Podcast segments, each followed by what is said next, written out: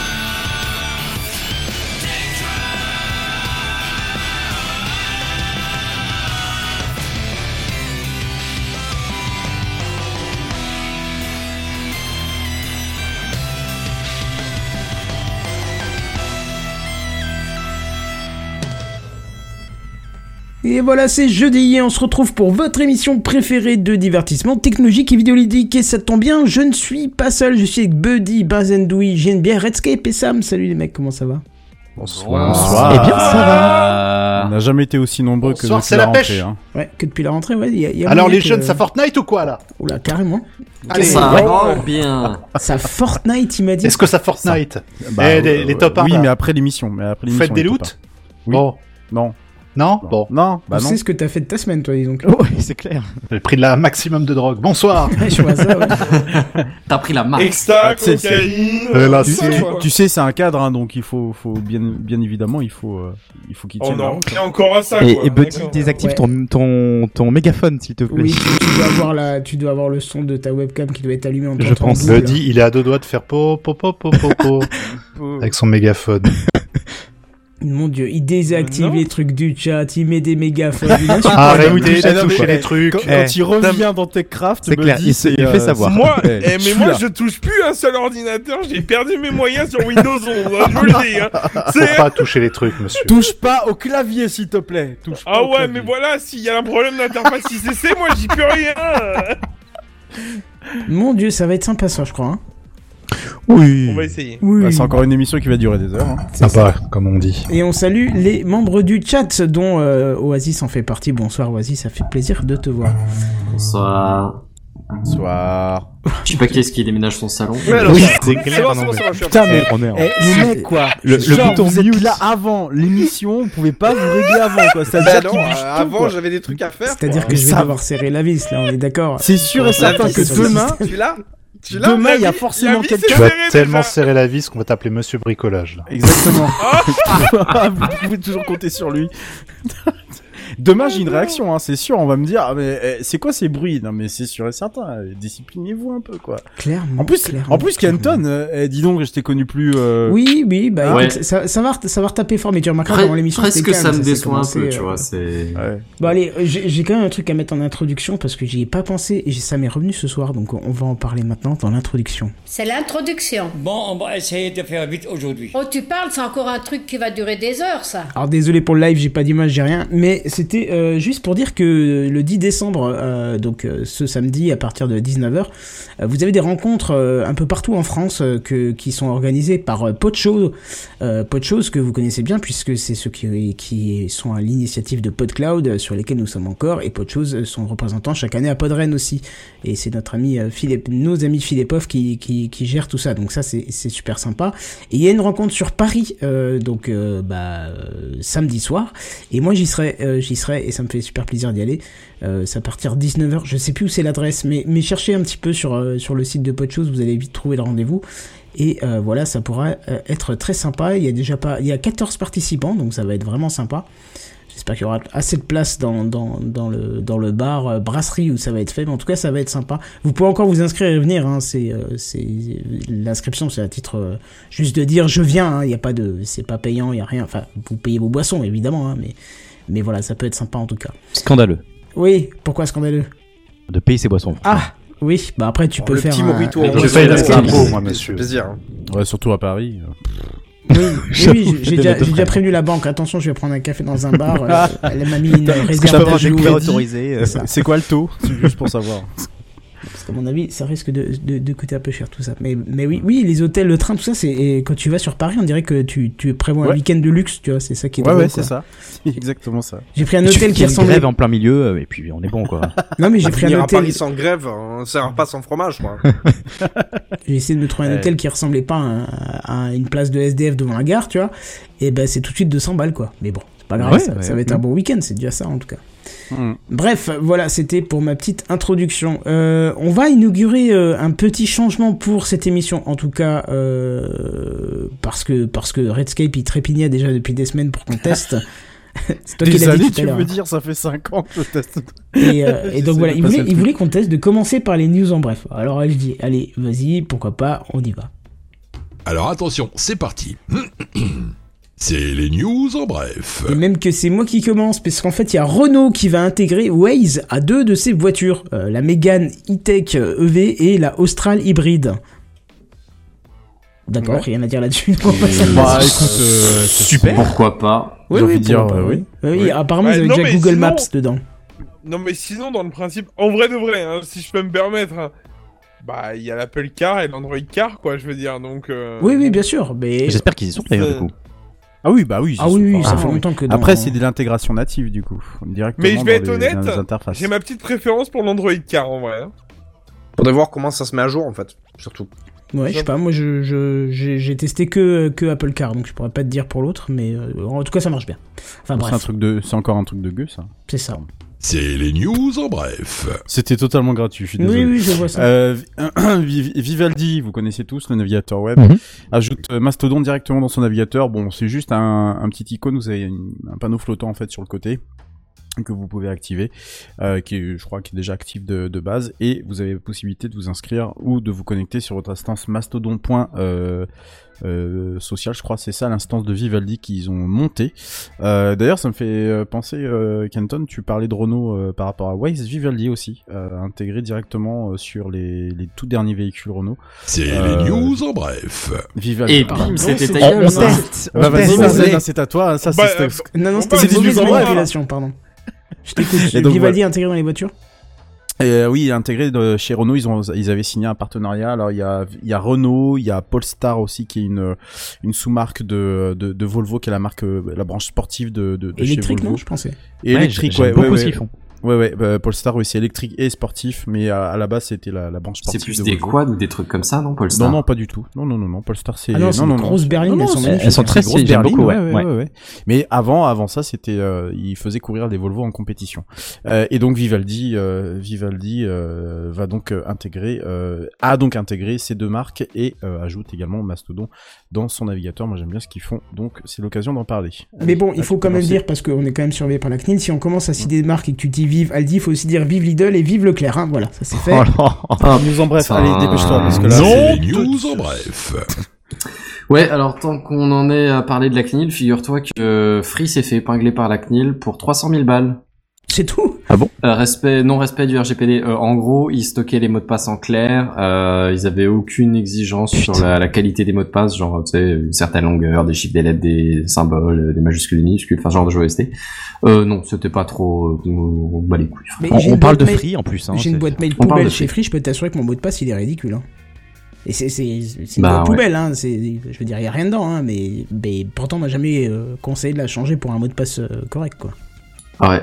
Et ben, en théorie, ils sont normalement en train de faire des mises en conformité, euh, ou ils ont fait des mises en conformité au fur et à mesure, mais euh, clairement, euh, ouais, il y, a- il y a des trucs qui étaient pas très raccords. Quoi. Moi, moi, clairement, les mots de passe en clair en 2022, les gars. euh, En plus, c'est un FAI, quoi. Je veux dire, la sécurité internet, c'est pas non plus très, très, très, très loin de leur cœur de métier, quoi. Ouais, mais moi, ce Bah, qui me choque, c'est quand tu me dis 300 000 balles, c'est tellement rien. J'ai l'impression Ouais. de voir Xavier Niel en train de marcher sur le trottoir, prendre son portefeuille, vouloir prendre un briquet, mais trébucher, il y a une pièce de 20 centimes qui tombe et qui fait Oh non, je prends une de BC. C'est c'est vrai, 300 000 Bah, balles, ouais, c'est ça. après, hein. c'est un peu comme la dernière fois, je sais plus quelle boîte c'était que j'avais évoqué, euh, pareil, qui était passé par la CNIL, euh, qui s'était fait prendre une amende, mais en gros, c'est euh, OVH Non, je, je sais plus, je vais pas dire de bêtises. Euh, mais c'était une autre boîte aussi, et comme ils ont été très coopératifs avec la CNIL quand elle, quand elle est venue euh, poser des questions, vérifier, et qu'ils ont tout de suite euh, agi pour euh, faire des mises en conformité, et la, la CNIL a dit, bon, on- on on n'y va pas trop énerver non plus. L'objectif, c'est pas de les couler direct. bah, c'est la boîte, euh, c'est Discord, en fait. Discord, oui, je sais plus, ouais, c'était Oui, peut-être oui, Discord, effectivement. Je, sais plus quelle boîte c'était, mais Oui, ouais, c'était on avait parlé, ouais. Mais super. mais de C'était en Discord Pardon. Waouh. Tu as dit quoi? J'ai pas compris. Non, non, non, non, non, relève pas, relève Peut-être pas, relève pas, relève pas, passe à la news suivante, vite. C'est Ah, news en bref. Euh, euh, Proton Drive, je crois qu'on en avait parlé déjà ici. Oui. euh, Proton Oui. Drive, donc c'est le euh, l'espace de stockage euh, que euh, Proton, euh, donc la, la société Proton, société suisse de mail chiffré, euh, fait depuis euh, maintenant quelques mois. Et euh, bah le problème, c'est qu'il y avait un deux trois carences, dont des applications. Voilà, bon, hein, le minimum syndical, mais il l'avait pas. Et bah ça vient de sortir pour Android et iOS avec euh, toutes les fonctionnalités qu'on peut attendre de ce genre d'application, avec des tarifs qui n'ont euh, pour le coup pas changé, un compte gratuit à 1 giga, une formule à, à, à 200 gigas qui coûte 4, quasiment 4 euros, et un autre qui fait du 500 gigas, donc c'est pas des gros gros espaces, hein, bien bien plus inférieurs par rapport à d'autres euh, par rapport à d'autres euh, providers de, de, de cloud, Euh, mais euh, bon en tous les cas on peut euh, on, on peut euh, on peut compter sur le, le fait d'avoir euh, un proton un proton drive pour avoir plus de sécurité peut-être que d'autres d'autres clouds avec même la euh, possibilité de partager ces fichiers avec d'autres uti- utilisateurs ce qui est pas super facile lorsque on parle de chiffrement Euh, donc voilà c'est disponible pour Android et iOS C'est les news en bref. Et enfin, termine les news en bref, euh, nouvelle formule, avec l'inscription à Telegram. Telegram, vous connaissez tous, euh, la messagerie non sécurisée de base, je tiens à le préciser, non sécurisée de base, euh, qui a pris quelques utilisateurs ces dernières années aux côtés de Signal, quand WhatsApp a commencé à montrer des signes de, de, féodalité de la, de la part de sa maison mère Meta. Donc Telegram peut désormais être, on peut s'inscrire directement dessus sans avoir besoin de, de numéro téléphone, euh, votre numéro de téléphone que vous êtes obligé d'indiquer en fait à chaque inscription. Euh, vous pouvez euh, désormais vous inscrire, il me semble, avec une adresse mail, mais malheureusement vous ne pouvez toujours pas, vous ne pouvez toujours pas vous, vous le, le faire par un pseudo. Alors c'est pas une adresse mail, pardon, c'est un numéro anonyme. Voilà, donc c'est un numéro anonyme qui vous permet du coup d'avoir euh, la possibilité euh, d'accéder à Telegram, très utile lorsqu'on parle de vie privée et euh, surtout lorsqu'on va sur ce genre de plateforme. Mais il y a une petite question pour toi qui vient du chat, c'est Oasis qui demande, il n'y a pas des rumeurs qui disent que Telegram a des backdoors en Russie? Alors, alors pas, euh, alors oui, il y a toujours eu ce genre de rumeur parce que l'historique de Telegram étant euh, ce qu'il est, euh, ça a été fondé en 2013 par deux Russes. Euh, sauf que euh, il y, a, y a deux y a, y a deux y a deux choses qui peuvent se qui peuvent se télescoper. D'un côté, euh, ce sont des, des ces deux personnes-là ne développent plus l'application en Russie. Se sont ils ont dû se barrer de Russie parce qu'en gros Moscou les a vus d'un très mauvais œil. Déjà ça c'est la première chose. Mais l'autre deuxième chose derrière, c'est que l'intégralité, la quasi-intégralité de Telegram est open source. Donc application, euh, application que ce soit sur téléphone ou sur ou sur euh, sur PC, Mac, euh, Linux et tout ça. Le seul problème, c'est que la partie centrale, le serveur par laquelle transitent tous les messages, lui est en code fermé. Donc en gros, on ne sait pas exactement ce qui se passe à l'intérieur. Ils peuvent très bien avoir par exemple la clé de déchiffrement. Parce que Telegram n'étant pas chiffré de base, vous devez euh, euh, cliquer sur un petit, une petite icône pour verrouiller, pour chiffrer la conversation. Rien n'empêche, euh, rien n'empêche à ce que cette clé soit connue des, des, des gens qui administrent euh, les serveurs de Telegram. Et comme le serveur est, est closed source, que donc on, ne- on ne Ouais, tu connaît pas pas les sources, passe, voilà, le code ne peut pas être audité, on peut pas savoir s'il n'y a pas une porte de sortie, donc un backdoor quelque part. Et donc il y a toujours eu effectivement une sorte de légende urbaine. Je tends à croire que bon, on va dire que euh, il y a rien y a rien de tout ça qui se passe, mais on est en droit de penser que. Ceci dit, ceci étant dit, je vous invite à lire l'historique euh, assez, euh, assez, euh, assez rocambolesque de Telegram. Mais voilà, il faut quand même rassurer les gens. euh, c'est plus une application qui passe par la Russie. Il faut quand même savoir que les deux fondateurs sont aussi fondateurs du- du- d'un des réseaux sociaux, social pardon numéro un en, en Russie, qui est VKontact. Voilà, Bah faut oui, oui, sûr. aussi. Donc euh, voilà, mais a priori là-dessus, c'est un peu plus clean qu'on pourrait euh, qu'on pourrait l'imaginer, même si l'application est née en Russie. Voilà. Voilà. écoute, très bien.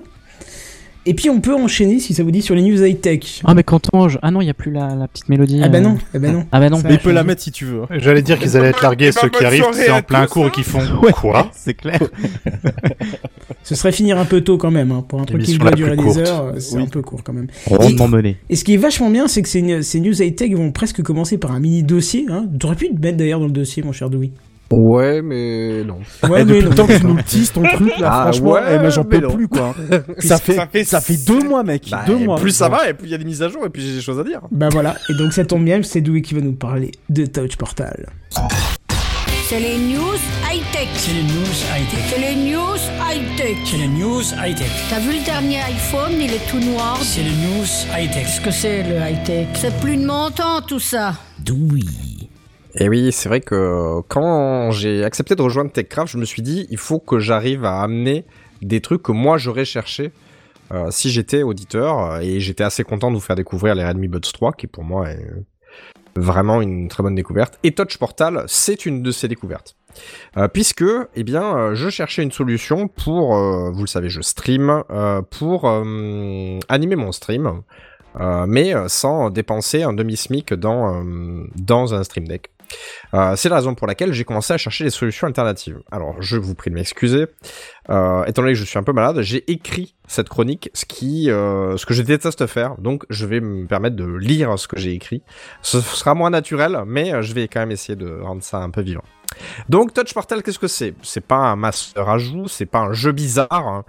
C'est une solution low cost pour animer un stream ou faire plein d'autres choses. Alors j'ai pris ma petite tablette puisque ça se passe sur un device. Euh, pour ceux qui sont en live, vous l'avez. Si vous n'êtes pas en live, eh bien euh, tant pis pour vous. Vous avez qu'à être en live euh, tous les jeudis dès 21h sur TechCraft PDC sur Twitch. J'ai fait un affichage très simple avec des petites icônes. Magnifique. Donc Touch Portal, qu'est-ce que c'est? C'est une appli mobile, c'est sur iOS et c'est sur Android. C'est couplé à une appli qui est sur votre bureau. Je pense que c'est que sur Windows, mais euh, à chercher, voir s'il n'y a pas une version Mac ou une version euh, autre chose. J'en ai absolument aucune idée pour être tout à fait franc. Euh, la version gratuite vous permet de découvrir cette application avec des fonctionnalités de base. hein. Vous avez droit à 8 boutons, ce qui est déjà pas trop mal, que vous configurez, vous mettez ce que vous voulez dessus. Et ensuite, il y aura une version complète, une version payante qui coûte moins de 15 euros et la licence est définitive. Vous l'achetez une fois, c'est fini. Il n'y a pas d'abonnement, il n'y a pas de, il a, pas de dinguerie.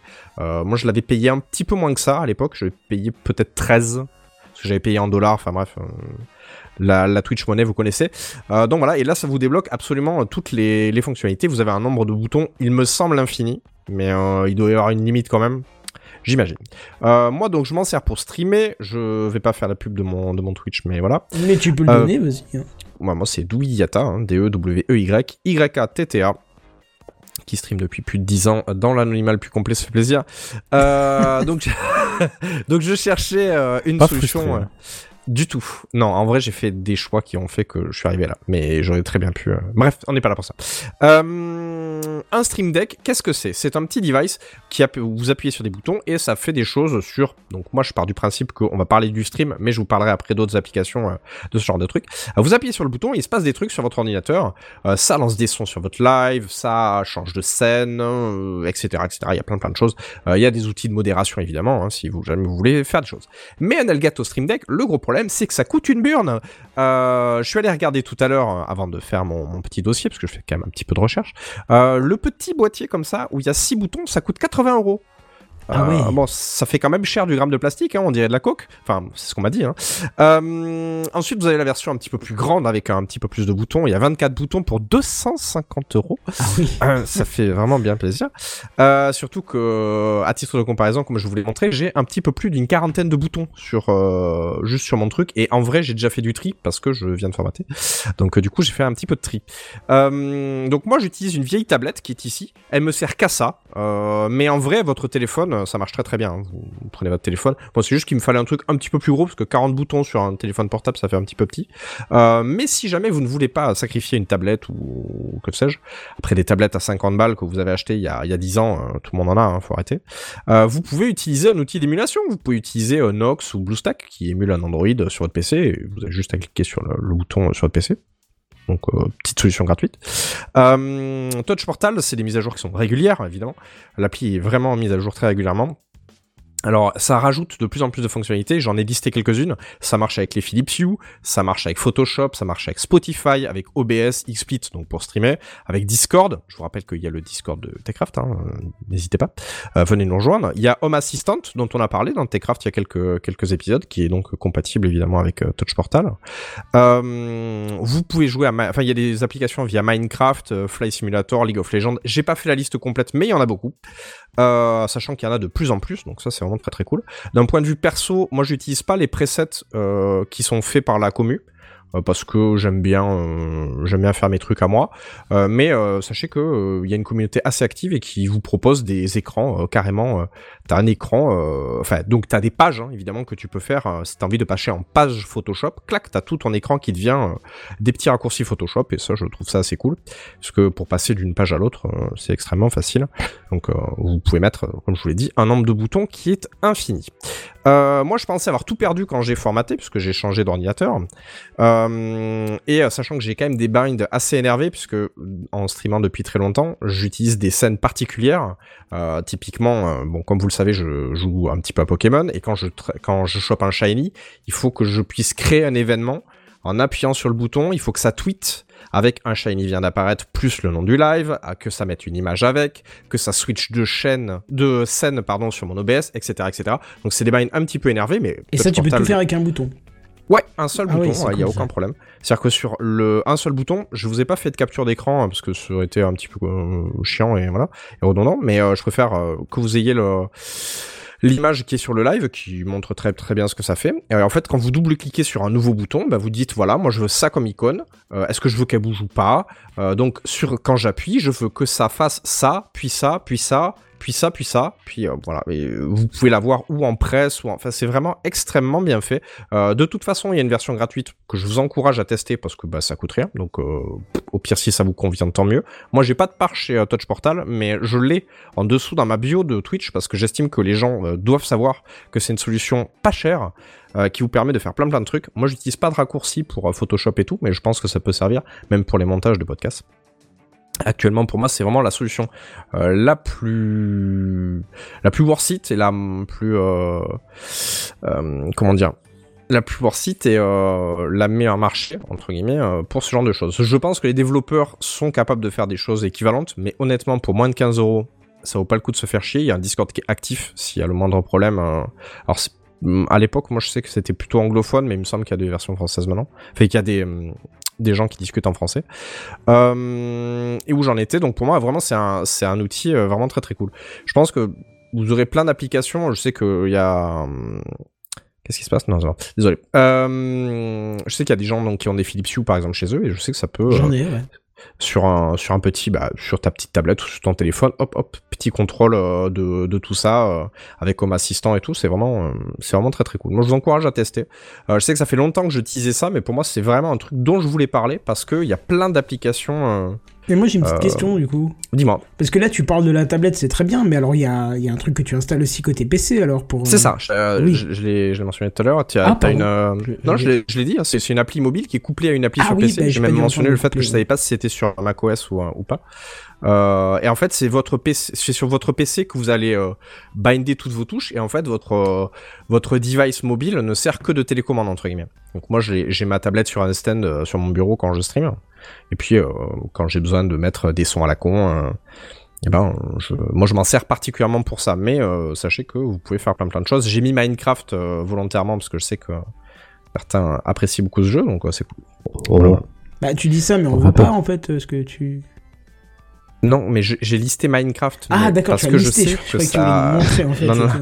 Je- non, mais j'ai pas regardé ce que ça a donné comme fonctionnalité. Il faudrait que je le regarde. Après, OBS, donc euh, moi, est lié à Touch Portal via un WebSocket. Ouais. Petit plugin, euh, petit plugin, ça se, ça se, ça, ça se marche nickel. euh. Vraiment, ça s'est beaucoup amélioré avec le temps parce que c'est vrai qu'au au tout début, c'était pas pas si simple. C'est-à-dire que mon mon Touch Portal ne détectait pas les scènes que j'avais sur mon OBS. Euh, à l'époque, je l'avais testé aussi sur XSplit. Et là, maintenant, c'est ça marche vraiment vraiment nickel. Voilà. Bon, mais c'est parfait alors.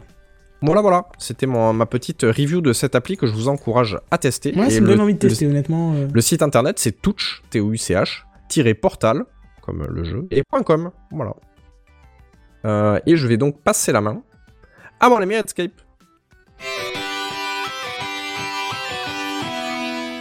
Redscape. Il fallait pas Je Bah, peux si. meubler. hein. Si, si, si, si, très Si, bien, si. très bien. Ah, mais il est encore en mute et il a pas remarqué, comme d'habitude. Ah merde, j'adore discuter euh, conducteur pendant une émission, donc euh, tiens Benzen, tu vas y aller euh, à faire la news. Allez, je te laisse. la Comment ça, Benzen, il fait la news? Mais non, euh... ouais, c'est bon, vas-y. T'es sûr? Le tweet bah, je suis sûr. Eh bah allez, c'est parti alors. Euh... Oui, je vais vous parler d'Apple. Euh, parce que, bah, comme vous le savez, hein, euh, quand on parle d'Apple, hein, même les news valent plus cher que leurs équivalents chez Google et Facebook. Bonsoir mes petits lutins anarcho-coco débordant de douceur de mièvrerie, ça biche toujours C'est nous ça? Ouais, c'est Parle toujours de moi hein. Ah ouais. Parle de moi On est bien traité ici. Ouais, t'as vu ça, hein, depuis deux semaines. Bonsoir Alors, non, bon, bah, merci. Ah, il s'est reconnu. Ah, il s'est reconnu, il s'est reconnu. Non, non, non, non, non, je referai pas de, de spectacle comique ou de slam contestataire euh, comme la semaine dernière. Pourtant, il y a matière en termes de trou du cul intercosmique. Hein. On, ne saluera, on ne saluera donc pas euh, celui qui est en garde à vue. On espère qu'il continuera à chialer au fond de sa garde, euh, de sa cellule. Hein. Attention, les fistures. Il avait l'air Euh, ça- sympa pourtant. Faux Il est déjà sorti, il est déjà sorti. Oui, je sais. Les fistures anales, ça peut faire très mal. Sombre déchet de l'humanité. Non, aujourd'hui, ça sera sobre, ça sera luxure et brillance. On va parler d'Apple. Ah, alors, pardon. Éloignez quand même vos enfants de ce smartphone si vous écoutez en podcast. Et pour ceux qui sont sur Switch, bah, allez vous coucher, en fait, bande de fanatiques d'Mbappé en couche culotte. Hein. Demain, c'est vendredi. Oui, parce que ce que je vais vous dire dans le cadre de cette chronique qui a déjà mis en avant ma toute jeune carrière d'humoriste n'est euh, pas quelque chose de très facile à aborder, puisque je vais vous reparler de euh, violence. Alors, je suis désolé d'avance pour vos chastes oreilles, mais de vils humains se disent qu'en dessous de 18 ans, ça peut être cool aussi, voire même qu'en dessous de 10, hein, pour certains, ça peut être encore plus cool. Alors, ces crimes, appelés communément pédocriminalité, Apple a voulu chercher une solution. Aussi absurde soit-il. Les géants de la tech se disent sans doute que le solutionnisme numérique doit être la parade et ils n'auraient pas tout à fait tort. Mais, tout ceci se heurte à tout un tas d'éléments dont bien sûr la vie privée. Que diriez-vous si on venait scanner vos photos discrètement parce que vous les auriez backupées dans iCloud Et que par hasard, au détour d'une photo, un faux positif s'y glisserait? Seriez-vous toujours tenté de clamer haut et fort qu'il faille ce genre de proposition pour, con- pour contrer l'une des pires abjections dont l'humain soit capable? Je n'en suis pas si sûr. C'est ainsi qu'en août 2021, Apple présentait sa solution pour détecter les images pédopornographiques contenues dans les bibliothèques de photos backupées sur iCloud et pas que, puisque cette technologie de scan permettait également de le faire en local sur l'appareil. D'autres mécanismes de, sécurité avaient également euh, été présentés à cette occasion, hein, comme le fait de pouvoir prévenir un enfant en cas d'envoi de photos sexuellement explicites envoyées par des prédateurs, leur réception, si j'ose dire, permettant le déclenchement d'une alerte sur le téléphone de l'enfant, et quand bien même ce cher bambin déciderait de voir l'infâme, une notification pouvait être reçue par les parents. Je vous laisse imaginer ici qu'en tant que parent dans, dans Techcraft, mais euh, aussi euh, eux, eux, auditeuristes qui nous écoutent, euh, de voir votre réaction devant une telle situation. Ces ensembles de fonctionnalités étaient disponibles depuis iOS 15 l'année dernière, donc, et Apple vient d'enterrer en fait discrètement la plus controversée d'entre elles, la CSAM ou Child Sexual Abuse Material. Alors je vais pas rentrer dans les détails hein, parce que c'est extrêmement technique, mais en gros, en gros, hein, juste pour vous expliquer euh, très rapidement à, quoi c'est dû, enfin hein, comment ça peut fonctionner. Alors évidemment, je suis en train de euh, essayer de retrouver l'article dont euh, je l'avais euh, ce matin et pourquoi je ne l'ai plus. Elle est là, voilà. En gros, euh, il va donc scanner ce qu'il y a sur le téléphone euh, en lui-même. Euh, ce qui déjà bon, en soi est une quand même sacrée euh, c'est plutôt c'est plutôt osé quoi.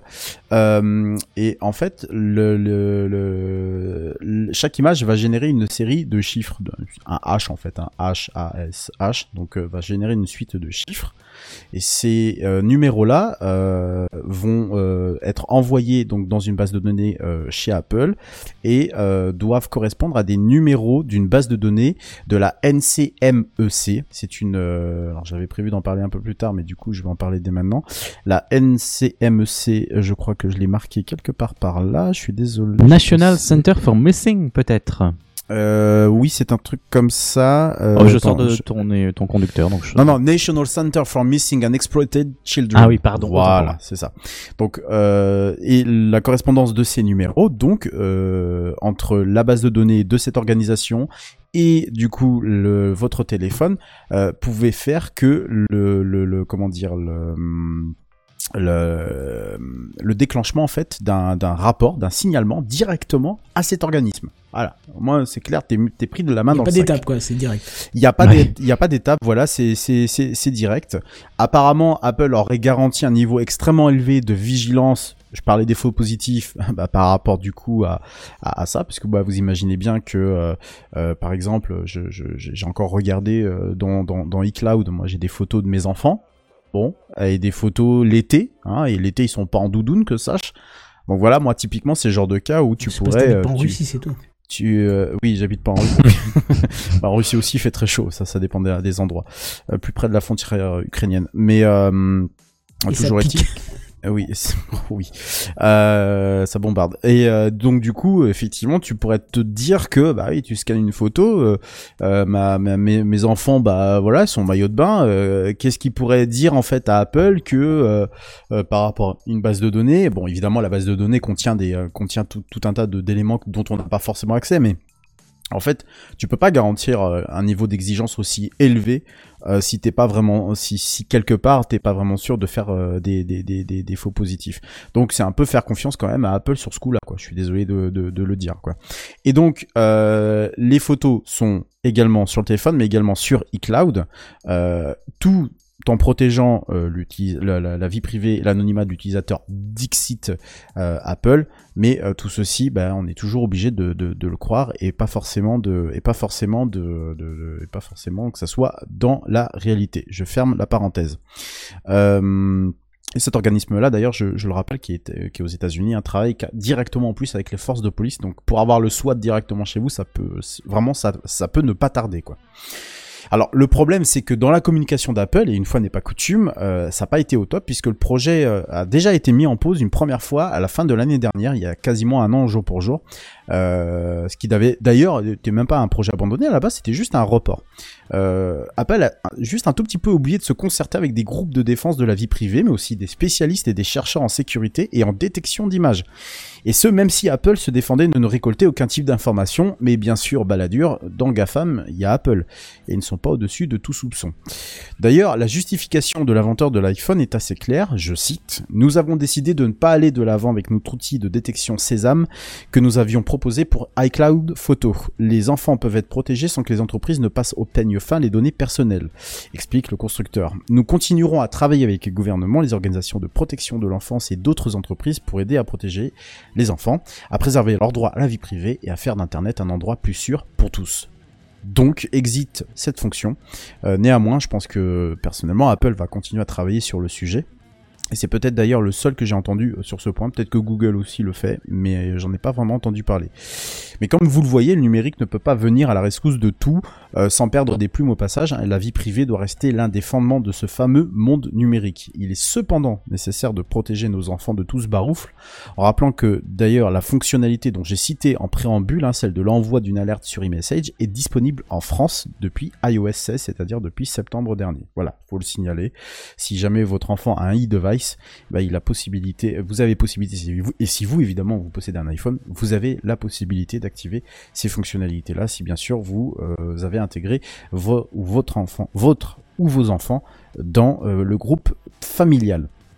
Euh, Faut-il que ton enfant il ait un iPhone quoi oui, évidemment, oui. Bien Si sûr. ton enfant est un, est un iPhone, c'est un prérequis, mais pour le coup, effectivement. Et puis, il faut évidemment que le correspondant euh, soit sur e-message, également celui qui enverrait ce genre de photos soit sur e-message, parce que sinon... Mais ça fait beaucoup de si quoi. Ça, ça fait beaucoup de si, mais il n'y a pas de fumée sans feu. Je veux dire, euh, tu, t'es ob- tu proposes un truc, forcément, oui, c'est un écosystème qui est extrêmement fermé, on va pas se le cacher. Il faut avoir un iPhone, e-message et tout ça.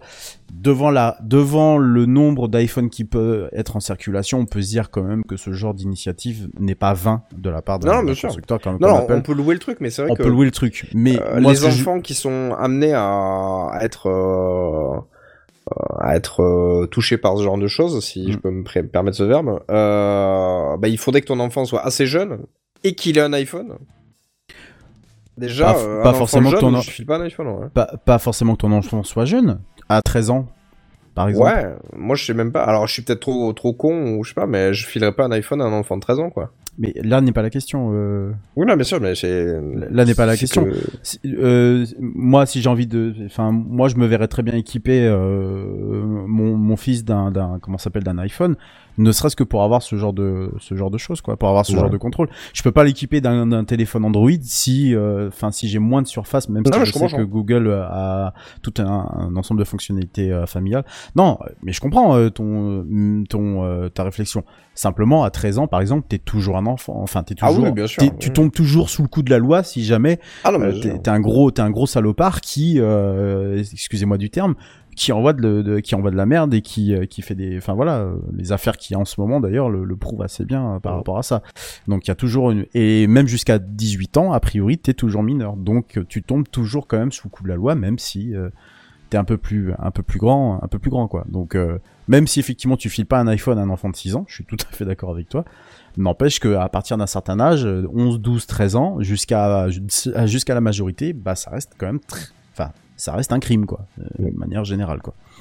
Donc bon, à voir. Hein, euh, Peut-être que ce genre de ce, ce, ce, ce, ce sujet sera repris par Apple. Moi, j'aimerais bien que d'autres constructeurs également prennent le sujet en main.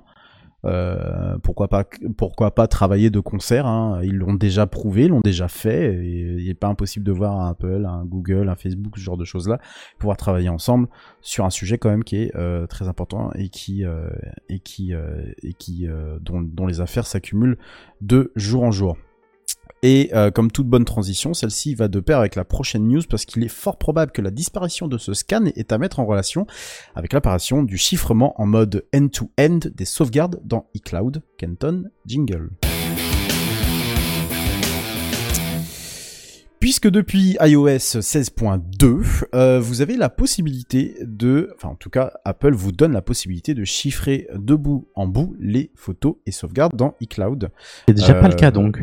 Et non, ce n'était pas le cas. Je, je suis, j'étais tout à fait aussi étonné comme toi Ouais, quand j'ai vu que- cette news, mais ça n'est absolument pas le cas. euh, et en plus de cela, elle n'est pas activée par défaut.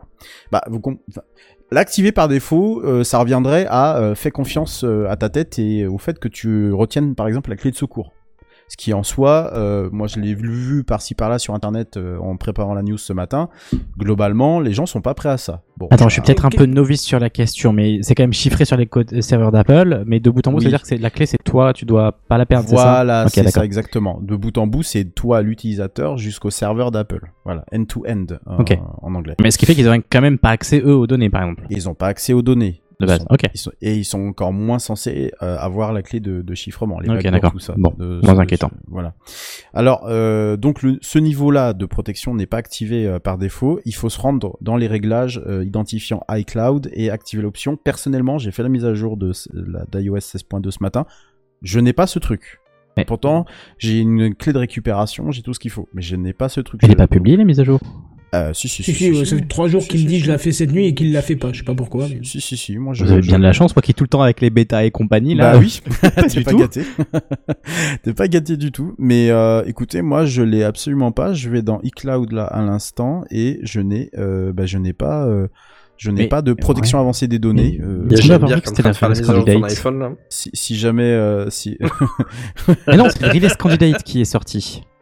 C'est pas la version. euh, Si, si, elle est sortie. Non, mais ça fait trois la ou quatre version jours qu'il me sortie, demande de la euh, faire, mais j'ai j'ai pas Oui. encore fait, donc je pourrais pas vous confirmer. Euh, donc si jamais, euh, si jamais vous avez la 16.2, euh, Sam, euh, JNBR, si jamais vous avez la 16.2, bah, n'hésitez pas à me le dire parce que bah, moi personnellement, je vous donnerai une capture dans Discord, mais je n'ai absolument pas. le- Excusez-moi hein, de- d'être insistant, mais pour moi, elle est pas sortie. C'est la Release Candidate, ce qui pourrait expliquer le fait que tu n'as pas encore le- la possibilité de l'activer. Hmm. Est-ce que vous avez pas des certificats d'installer sur votre. euh, non, non, non, votre non, je te le dis, euh, elle est devant mes yeux. Euh, Et la un- 16.1.2. Bah oui. Non, non, non. Bah là, on parle de la 16.2. Ah non, pardon, ah non, 16.2 non plus, j'ai pas, non. Voilà. C'est 16.1.2, t'as raison. Bah, tu as totalement raison, excuse-moi. Elle est pas sortie pour moi, la Pareil. 16.2. Elle est pas encore sortie. Non. Vous avez tous des iPhones, ça te fait halluciner. 16. Ils ont tous des iPhones. et, et- et- et Seul tu sais quoi? Bah, mea culpa, mea culpa. Euh, T'as un petit certificat, euh, un petit. Euh, un c'est petit la profil. première- c'est- eh ben, c'est la première fois qu'on prend en défaut sur une news. Je suis désolé. Non, il y a pas de souci. Dans, J'aurais dans le dû fond, en- le- ça va J'aurais arriver dû en fait. bosser plus. Non, non, mais ça va arriver dans euh, quelques jours. Merci Sam, effectivement. ont en ça- déprime là. Je te, Ça- je te ah bah, propose ouais, que comme pas. les Chinois, à la moindre erreur, tu remettes ta démission. Hein Bah écoutez, Ou contrairement au, au- au gouvernement français, t'en as rien à staker. Ouais, bah écoute, je vais faire comme le gouvernement français parce que je suis quand même français à la base. euh, Oui. N'est-ce pas? Je me disais, t'avais pas trop une Euh, gueule de chinois. Ouais, euh, bah t'as tort puisque mes ancêtres l'étaient. Euh, Bah. Donc du coup, euh, bah oui, écoute. hein. Euh, Qu'est-ce que je disais? Oui, donc ça va sortir. Donc c'est pour iOS 16.2. Alors du coup, bah je suis désolé, je n'ai pas la date de sortie. Sans doute dans pas très très longtemps. Bah, la Si Relais on Candidate est- sortie, donc ouais, dans peut-être Oui, une semaine donc, ou deux, je pense. voilà, c'est ça. Donc on pourra chiffrer de bout en bout euh, les, les, les, tout ce qui est sauvegardé sur iCloud, sauf pour l'instant mail, contact et calendrier. Euh, parce que pour des raisons d'interopéra- ouais, un, oh avec d'autres protocoles et standards, bah, on peut pas forcément le, on peut pas forcément le faire, mais Apple indique y travailler.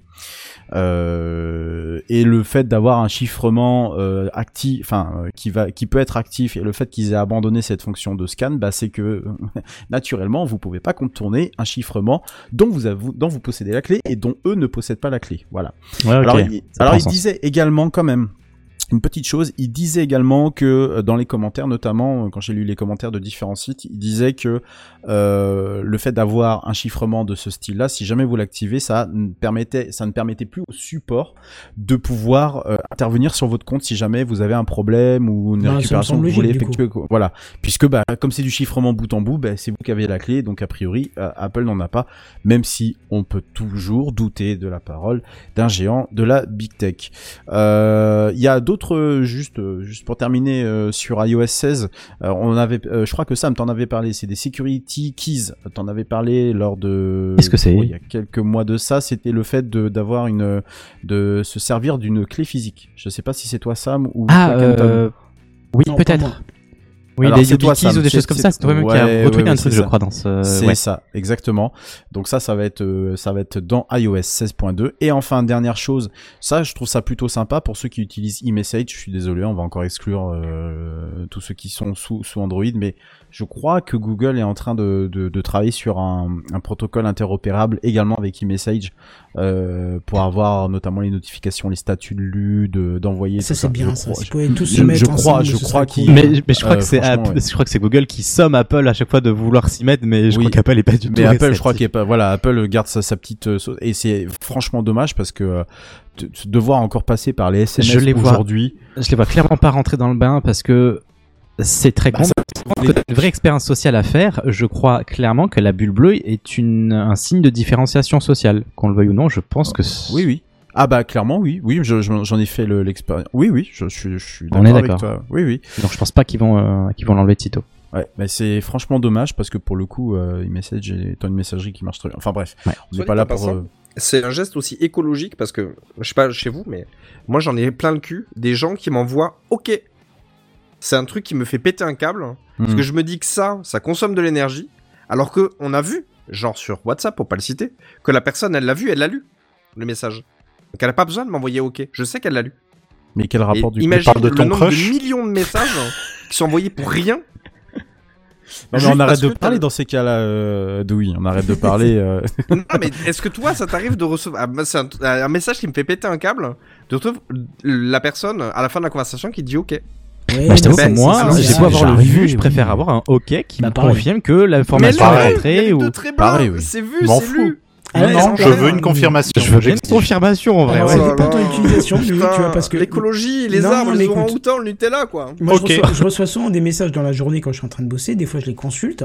Et après, j'oublie. Je les ai consultés parce que je pouvais pas C'est répondre à ce moment-là. Ah ouais. Et j'avoue, moi ça m'arrive aussi. et ou, le- ou genre quand tu reçois genre trois notifs de conversations différentes dans la même appli, tu vois, et que C'est ça. tu ouvres l'appli parce que tu ça. voulais voir une de ces trois-là, mais qui t'en a ouvert une autre au début, C'est et tu fais genre, ouais, c'est une autre que je voulais voir, et du coup tu prends pas le temps de lire, ni de répondre, ni quoi que ce soit. C'est exactement ça. Et euh, mais bon, ça change rien du tout au, au problème. Il y a un souci d'interopérabilité entre Apple et euh, du coup et, et Google. Euh, Apple euh, effectivement doit devant garder un peu ses, petits secrets. Donc là, il y aura une proposition, une, euh, fonctionnalité euh, qui s'appelle e-message contact, contact key verification. Si vous jamais vous activez la fonctionnalité, vous avez la possibilité de vous faire alerter si jamais quelqu'un s'est introduit dans la conversation et que c'est pas la bonne personne qui est en face, en fait. Voilà, tout simplement. Si jamais, effectivement, et qui, euh, je sais pas, euh, quelqu'un qui serait en train d'écouter euh, des communications qui sont censées quand même être chiffrées. Mais là, c'est pas vous qui possédez, qui la clé. Donc c'est vraiment pour. puis bon, pour ce genre de menace, j'ai envie de dire, surtout si vous êtes militant, activiste, journaliste ou autre, vous n'utilisez pas iMessage normalement, hein, parce que bon, ça reste quand même Apple. euh, et a priori, ça sera disponible en, euh, je crois que ce sera disponible quand ah non non pour iOS 16.2. Non, c'est bien ça, mais euh, la Chine, je crois, la Chine sera un peu en retard par rapport c'est au étonnant, reste hein. du monde. C'est super étonnant, effectivement. Mais t'as dit en retard, c'est que c'est pas impossible. Non, non, c'est pas que c'est pas impossible, c'est que ça va sortir aussi en Chine. Voilà, ça, ça sera, ça sera possible. Ça- la, la fonction, euh, la fonction, la fonction. Alors non, elle est pas en- dans, dans Apple 16.2, elle est disponible, elle sera disponible l'année, euh, courant l'année prochaine. C'est le Advanced Data Protection dont je parlais tout à l'heure là, euh, dans la fameuse iOS 16.2, euh, qui sera disponible euh, aux États-Unis d'ici la fin de, de l'année que pour les utilisateurs américains. Donc j'ai l'impression que c'est pas forcément pour tout de suite pour nous, ça sera en début d'année prochaine. Voilà, et y compris la Chine. Voilà. Donc je, je comprends pas que en Chine ça puisse passer ce genre de Je choses. comprends pas non plus, je t'avoue. T'avais pas un chiffrement c'est avec Apple où ils ont dû faire. Ouais, à mon avis, ils ont dû, et, et ils ont dû balayer deux trois fonctionnalités, tu vois, deux trois. Ouais, mais Mhm. vous avez toujours la possibilité quand même de récupérer la clé, on sait jamais. Ça serait quand même con de. Voilà. Donc, euh, je sais pas, Doui, tu voulais dire quelque chose? Ouais, je, je me permets un tout petit, Hmm. tout petit crochet. Euh, tant qu'on parle de Chine, je reviens sur le, la chronique du Xiaomi 12T Pro où j'avais critiqué le fait qu'on était passé de 144 Hz à 120 Hz et que euh, bah, je trouvais qu'on perdait euh, bah, typiquement sur Pokémon Go. Il y a eu une mise à jour de ça. Euh, on n'est pas en 144 Hz. Par contre, le jeu est revenu comme avant. Donc, euh, c'était juste le temps que les applis se mettent un petit peu à jour avec le MUI 13. Voilà. Merci pour cette information. Euh, ben voilà, bah, c'est tout pour moi. Oui, c'est tout pour moi. Et on va continuer à parler d'Apple avec euh, Kenton qui a une autre news sur le sujet. Kenton. Ouais, parce qu'on vous avait, on vous en a parlé en fait l'année dernière et ça a fait grand bruit. Pas très long, hein, ce sera court, mais au moins il faut qu'on vous en parle. Euh, Apple avait lancé en avril son service de réparation par soi-même aux États-Unis. Euh, sais pas si vous vous souvenez de ça. Ah, J'ai vu même qu'il se recevait un gros gros colis euh, qui était même démotivant. Ouais, non, mais là, c'est- c'est c'est une valise de- d'une vingtaine de kilos, je crois, un truc comme ça. Combien? Une- Sans rire, je crois que c'était une vingtaine de kilos pour euh, le kit de réparation. Ouais, ouais, c'est possible. ouais, Mais en tout cas, bon, là, euh, ça arrive en France, hein, et c'est via un site spécial que ça se passe d'ailleurs. On y trouve bah, à peu près 200 pièces dédiées aux iPhone 12, 13, SE et les Max euh, et les Mac pardon équipés d'une puce M1. Donc euh, ça c'est super sympa. Ok. Euh, ainsi que, comme annoncé, bah, les outils permettant de faire les réparations qui seront en location. Alors le site il est entièrement traduit en français et les tutos de réparation aussi. Alors vous allez me dire que tout est parfait. Mais tout est parfait. Mais tout est incroyablement bien foutu dans ce bas monde. Eh C'est bien formidable. non, parce que le problème c'est les prix des pièces qui est complètement identique que dans les boutiques agréées. Alors même si Apple vous propose un petit remboursement si vous renvoyez des pièces défectueuses, donc euh, même prix on disait, hein, plus de 60 euros de location, plus les 60 euros de location des outils pour une semaine, il est quasi plus rentable dans 90% des cas d'aller faire réparer son téléphone dans un Apple Store. Alors bref, si vous y mettez et décidez de louer des outils, qui d'ailleurs sont les mêmes que dans les Apple Store, donc pas de jaloux, bah prévenez toute la famille et tout le quartier même, histoire de rentabiliser la location. Parce qu'on on pourrait croire au début que ça allait être une aubaine pour tout le monde, de pouvoir réparer son propre téléphone, mais si c'est pour que ça nous coûte le même prix, voire même plus cher que si c'est un spécialiste de chez Apple qui le fait, donc pas Spécialiste vous, euh, bah ouais, bah je vois pas l'intérêt. Gageons que ça évolue avec le temps. Est-ce que ça vous pousse à réparer votre iPhone par vous-même, ça? Alors, sachez qu'il y a des Hmm. sites web type iFixit qui vous permettent, vous rentrez le, le modèle de votre iPhone, bon, on va rester sur les iPhones, c'est des téléphones très communs, beaucoup de gens en ont, donc du coup c'est des pièces qui sont euh, très faciles, et en fait sur ce site-là, vous, vous avez euh, la panne, le matériel qu'il vous faut, et vous pouvez le commander via ce site-là, et tous les petits tutos en, en vidéo. Mais là, c'est pareil, hein, Apple le propose, mais au moins, t'as les pièces officielles Apple, parce que C'est ça. les revendeurs, en J'allais général, dire, c'est les pièces compatibles, mais pas officielles. C'est ça, j'allais dire, il y a des pièces, tu peux ne pas prendre des officiels, mais il y a des bons nombres de pièces, je prendrais que l'officiel. Des écrans, des caméras, des choses comme ça, vaut mieux prendre de l'officiel. Ouais, parce qu'il y a Tu pas vas mal avoir de- testé des écrans tester. Apple non enfin des écrans d'iPhone non officiels, tu vois la différence, c'est tout flou, t'as une luminosité pas folle. euh, Et puis et de toute façon, on l'a vu, certaines pièces sont authentifiées aussi euh, via une échange de, de je sais pas quoi Oui, d'ailleurs. oui. Et euh, avec certaines mises à jour, ne fonctionnait plus. tout c'est ça, simplement. désactiverait Touch ID, Face ID, des choses comme ça. Exactement. Bah, Apple c'est vachement assoupi hein, là-dessus. Ah, assoupi. Pff, Oui, c'est moi qui suis assoupli. là-dessus. Parce que je me souviens qu'effectivement à l'époque où tu euh, tu montais ce genre de choses-là un peu par toi-même tout ça, ça a bousillé la garantie, ça a de désactiver des fonctionnalités. Je crois qu'aujourd'hui c'est plus le cas. Hein. Tu peux réparer. Je sens euh, qu'ils sont partis, qu'ils sont retournés en arrière pour euh, la désactivation de, ouais. Ouais, de, parce de qu'ils- Face ID. oui, voilà. ça. Oui, voilà, c'était la dés... oui, je...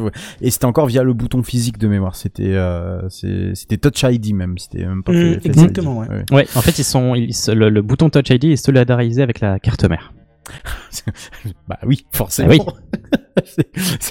Oui, donc du C'est coup, logique. Oui, oui, c'est logique. Oui, oui. Mais alors quand il faut le réparer, du coup, mais même les écrans, hein, euh, euh, pour des réparateurs qui étaient semi-officiels. Moi, je sais que j'en ai un là dans le coin là en Bretagne qui s'appelle euh, DXM, je crois, un truc comme ça. Et c'est une boîte qui euh, qui a deux trois magasins physiques euh, sur euh, Rennes, Saint-Malo et euh, en Ille-et-Vilaine. Je sais pas, ils sont peut-être aussi ailleurs, euh, peut-être à non, non, non, Nantes, c'est vraiment un Apple Store. Parce que du coup, nous, on a la particularité de pas avoir d'Apple d'a- d'Apple Store à Rennes ou, euh, ou à Saint-Malo.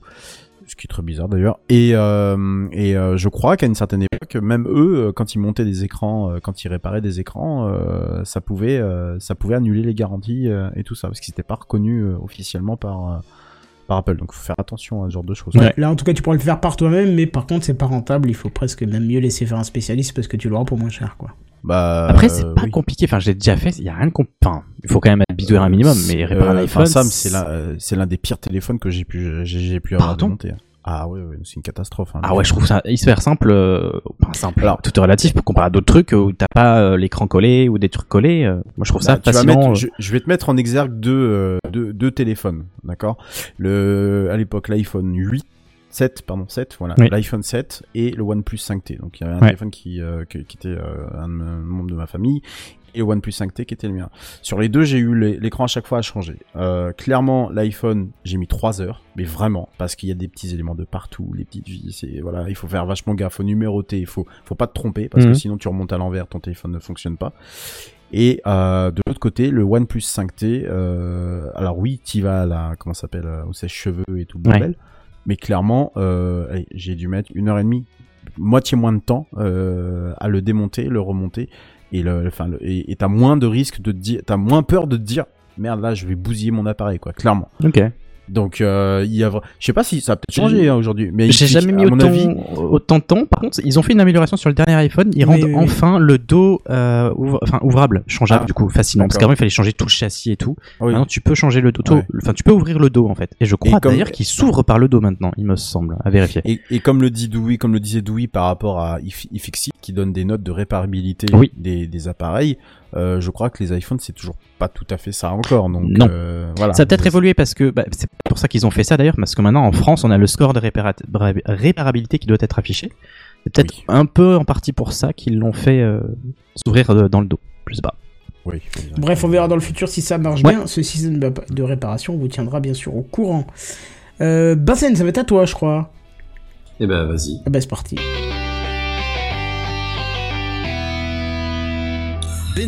Et au moment où je te dis vas-y, il y a une espèce de truc sur euh, le document là qui, qui, qui dit genre il y a un problème ou quoi, il me le recharge depuis le début de la page, et donc le temps que je scroll, voilà.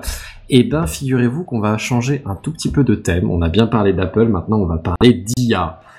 Parce que pourquoi pas, c'est le turfu, la tech, Mais le casque tout ça. connecté d'Apple, Euh, non, non désolé. Plus tard peut-être. Non, non, non, non. Euh, si je vous dis DeepMind, vous allez pas être trop perdu quand même. C'est un petit vieux de la famille là maintenant, tout le monde le Donc connaît. avec le jeu d'échecs là? C'est ça. Ouais. Alors pas que échec, mais en gros c'est ça. C'est l'IA de, de Google qui a maintenant ouais euh, entre 5 et 10 ans, un truc comme ça, qui s'est attaqué aux jeux d'échecs, aux jeux de Go, à tout un tas de jeux euh, plus ou moins complexes. Il y a un reportage sur qui a- exploser les joueurs humains avec un peu d'intelligence artificielle euh, et d'enrichissement au fur et à mesure des parties. Euh, on en avait parlé il y a, alors maintenant j'ai envie de te dire deux, mais peut-être trois ans, un truc comme ça. où, euh, où ils avaient utilisé la même IA mais euh, avec un, algo un peu différent pour l'entraîner sur des jeux qui étaient pas euh, pas prédictifs comme ça. Comme, euh, il, il me semble que c'était Poker, Texas Hold'em, quelque chose comme ça. Euh, je veux plus dire de bêtises, c'était peut-être le blackjack, mais je crois bien que c'était le poker, Texas Hold'em. Voilà. Et donc c'est c'est cette IA qui encore est bonne au poker parce que bah pourquoi pas après tout. hein. On, on entraîne bien des IA à écrire des textes, n'est-ce pas Monsieur Bière? Vous nous en parlerez peut-être plus tard. Euh, mais euh, mais c'est pas de, de, de, de- des parties d'échecs que je veux vous parler parce que figurez-vous qu'il y a quelque chose comme trois semaines, deux, deux, deux trois semaines, euh, il y a Meta, la maison mère de Google, qui a qui, qui Facebook. qui Meta. oui, tout à fait, tout à fait, la maison mère de Facebook. Excuse-moi, je me suis je me suis mélangé Non, les pinceaux. Pas de souci. Euh, qui, qui a annoncé que eux aussi ils se lançaient sur des, des IA qui étaient capables d'être bonnes en jeu de stratégie. Et en l'occurrence, elles sont, à- ils sont allés à un niveau un peu supérieur parce que les jeux de stratégie, on parle de jeux de société où euh, où c'est pas aussi prédictif que les parties de Go ou de ou de- d'échecs parce que tu tu t'as pas toutes les données en main. Ça change beaucoup pour une IA parce qu'elle du coup elle peut pas tout savoir donc elle peut pas faire des calculs exacts et déduire le meilleur la meilleure Même stratégie. si tu lui mets toutes les combinaisons euh, possibles. euh, Bah non, parce que t'as pas toutes les informations. Tu sais pas, par exemple, les Ah. cartes que- qu'ont les autres joueurs en main. C'est un peu la même chose qu'en poker. Mais sauf que, à la différence du poker, c'est des parties qui sont longues, comme une partie d'échecs ou de Go. hmm. Et donc c'est euh, une espèce de combinaison entre les deux, euh, qui est apparemment, euh, bah, enfin on peut l'imaginer, assez difficile à, à, à imaginer, tu vois, parce que du coup, techniquement, oui, tu peux y faire la liste de toutes les cartes que les autres joueurs pourraient avoir et quelle pourrait être leur stratégie, mais oui, sauf que ça te fait et des- puis- une, quantité de combinaisons possibles Voilà. euh, indécentes, et donc tu peux pas calculer tout ça. Parce que moi, Donc, quand il je pense pas- IA, quand je pense IA, justement, c'est que tu peux mettre tout un tas de combinaisons, euh, toutes les combinaisons possibles imaginables et tout ce qu'on pourrait sortir comme combinaison. Et du coup, à partir de là, lui fait le, fait le taf. On le voit souvent. Mais justement, l'idée d'une intelligence, c'est que c'est pas un algorithme bête et méchant qui va faire du brute force entre guillemets pour calculer toutes les possibilités et choisir la meilleure. Mm. L'idée d'une IA, c'est que elle va jouer un peu l'économie entre guillemets et essayer de deviner quelle pourrait être une très bonne stratégie. Hmm. Mais mais pas de toutes les faire et de choisir la meilleure.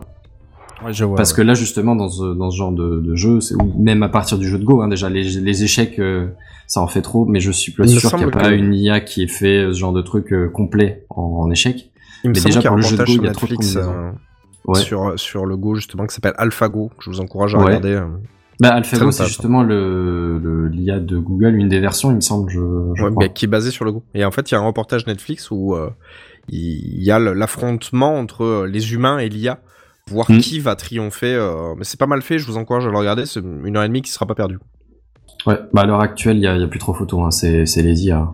Bon, en tout cas, l'IA de Google, quoi. Je, je sais pas s'il y en a beaucoup d'autres qui, qui, qui tiennent la, la Voilà, barre ça spoil la fin du film, bah, bravo, hein, super. Ah, je suis désolé, je suis désolé. Je l'ai pas vu, donc si ça se trouve, en fait, twist, non, mais, euh, mais ouais, ouais. Enfin bon, bref. Et, euh, et là, du coup, c'est, un- peu un niveau au-dessus quand même, parce que du coup, ça, c'est, une, une combinaison des deux difficultés, si tu veux. Pour le jeu de Go, en soi, tu as toutes les informations, parce que tout ce qu'il y a sur l'échiquier, c'est tout ce qu'il y a, enfin, sur l'échiquier du le coup, Goban, ça s'appelle. C'est pas un échiquier. Merci, merci. Le, tout ce qu'il y a sur le Goban, donc tout ce qu'il y a sur le terrain, tout ce qu'il y a sur le plateau de jeu, euh, c'est toutes les informations. Il y a rien qui est caché. Le poker, par contre, euh, il y a des informations cachées. Mais le poker, ça se joue en 5 tours, si je dis pas de bêtises, si tout le monde va jusqu'au bout, quoi. Donc en soi, tu peux vite faire des extrapolations et des stratégies et des théories et des, statistiques et des probabilités pour compenser un peu le fait que t'aies pas toutes les informations. Là, les jeux de, de, stratégie, euh, typiquement des jeux de société, hein, c'est des histoires qui font des dizaines et des dizaines et des, si pas des centaines de tours, tu vois. Et du coup, tu peux pas euh, ah, euh, euh, générer des statistiques comme pour un jeu de poker, mais en même temps, t'as pas toutes les informations comme pour un jeu de Go ou un jeu d'échecs. Et donc, c'est un nouveau niveau d'IA que Meta a mis en place il y a maintenant quelque chose comme trois semaines, un truc comme ça, en annonçant qu'ils étaient capables d'être parmi les meilleurs joueurs d'un d'un jeu de société qui s'appelle Diplomatie. Mais DeepMind n'allait du coup pas rester en réserve. Alors j'imagine qu'ils étaient déjà en train de, bosser sur une IA, mais ça a fait un peu course à l'espace et euh, les soviétiques ont sorti machin, il faut qu'on fasse pareil. Et donc euh, cette semaine, si je ne dis pas de bêtises, DeepMind a sorti une, nouvelle version adaptée à un jeu de stratégie qui s'appelle Stratego, Stratego, je, je sais pas comment ça se prononce, Stratego, je pense, parce que c'est G-O-E-G-O à la fin. Mais euh, voilà, qui s'appelle Deep Nash. Alors euh, surprise, euh, sans rentrer trop dans le détail, mais ça se base du coup sur un équilibre de Nash en termes de, stratégie, des équilibres de Nash du coup j'imagine plutôt. Hum, Mais voilà, et donc qui est pareil euh, à atteindre un niveau de joueur expert, voire compétition sur ce jeu-là. Alors Stratego, je vais être honnête, je, connais pas bien le jeu. Je- J'ai regardé une petite vidéo vite fait de 3 minutes pour voir à quoi ça ressemblait euh, en, en termes de jeu, mais en gros la, la base c'est que les joueurs euh, discrètes, enfin de, de façon cachée, posent leurs pions sur le terrain et vous avez des pions qui ont différentes puissances. Ils ont tous les mêmes mouvements, mais ils ont différentes puissances. À savoir qu'ils peuvent, euh, qui, sont une puissance de 1 à 10 quoi. Et, euh, et une fois que tout le monde a placé ses pions, mais du coup euh, sans montrer à l'autre quelle était la puissance qu'ils allaient avoir, on joue un coup, on, on découvre le terrain et euh, chacun son tour, on joue un coup, on essaye de bouffer l'autre. Et forcément, c'est un espèce de combat de puissance où euh, si pui- si, si t'essayes de bouffer une, euh, un- autre pion, mais que ta puissance est inférieure, bah, c'est toi qui te fais bouffer. Si ta puissance est supérieure, c'est lui qui se fait bouffer, et ainsi de suite. Et l'objectif, c'est d'arriver jusqu'au drapeau euh, de, de l'adversaire, le- l'espèce de tour, euh, la pièce maîtresse, la- le, le roi de la, de la Le partie, Nashor, quoi. Exactement, ouais, c'est ça. Euh, et du coup, ben, là, t'es complètement random, hein, parce que tu poses tes pièces euh, sans que l'autre le sache, donc euh, tu joues complètement en aveugle. Et derrière, il y a beaucoup, beaucoup de tours, parce que tu dois avoir quelque chose comme, euh, ouais, euh, 30 pions, un truc comme ça. Enfin, je, je veux pas dire de bêtises, hein, faudrait vérifier.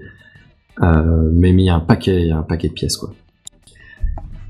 Et, et ben, a priori, ces IA s'en sortent pas si mal. Euh, les, les, les- ils ont gagné contre des sur, alors sur le site euh, un site web qui permet de, de jouer à ce jeu-là en ligne. Euh, l'IA a visiblement réussi à alors des stratégies un peu improbables visiblement. On sait pas trop comment est-ce qu'elle en est arrivée là mais euh, qui, qui marchait pas mal.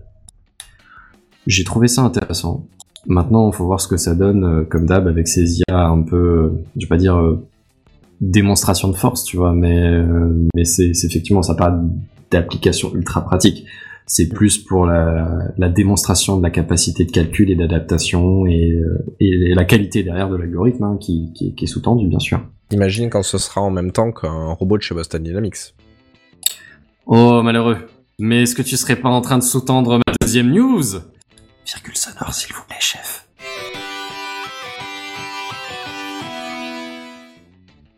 Et oui, euh, je vais vous parler d'un film où euh, non, pas d'un film, c'est la, c'est la vie. Euh, je veux dire, euh, imaginez, imaginez bien sûr des robots tueurs. Hein, je, je veux dire des, des IA. Euh, je vous parle pas de Robocop, attention. Skynet On est bien d'accord. non, non, non, même pas Skynet. Oh là là, malheureux. Des, des espèces de robots autonomes qui, qui serviraient de, de police, tu vois, euh, et qui, qui, qui seraient chargés euh, bêtement et simplement de, de, de purger la ville de, de, de- des, des, des, gens qui commettent des infractions. Et non, je faisais référence à Chappie, comme le- l'image de fond euh, le soulignait euh, subtilement. Si jamais vous regardez le live, tous les jeudis soirs de 21h à 23h. Euh, je faisais référence à Chappie. Mais non, en fait, non, on va parler de la vraie vie, pas de Chappie. Nous sommes sortis d'Hollywood, mais euh, vous inquiétez pas, on va pas très loin, on va jusqu'à San Francisco, hein, c'est-à-dire que c'est euh, vous suivez la côte et vous descendez un peu. J'en ai Vous parlé il y a trois, trois semaines. C'est vrai. Oups. Mais vas-y, vas-y, pas vas-y, là. vas-y. Non, non, vas-y, vas-y, t'inquiète. On fait semblant, on fait semblant, vas-y. Ah ouais, alors. Ah, parle, ah ouais San Francisco. Ouais. San Francisco Eh se ben, lève, non? Oui, oui, oui, la ville de San Francisco euh, a décidé d'embaucher, de considérer d'embaucher des, des robots tueurs dans ses, dans ses rangs. C'est pas vrai. Mais ouais, un truc de ouf. Un truc de gros, gros, gros gueudin. Euh, en gros, bon, alors en théorie, il serait quand même contrôlé à défense, à la distance par un, par un, par un Par technicien, l'OCP. j'imagine. Du coup, je sais pas si c'est un flic ou pas, euh, Par un technicien en tout cas. enfin bref.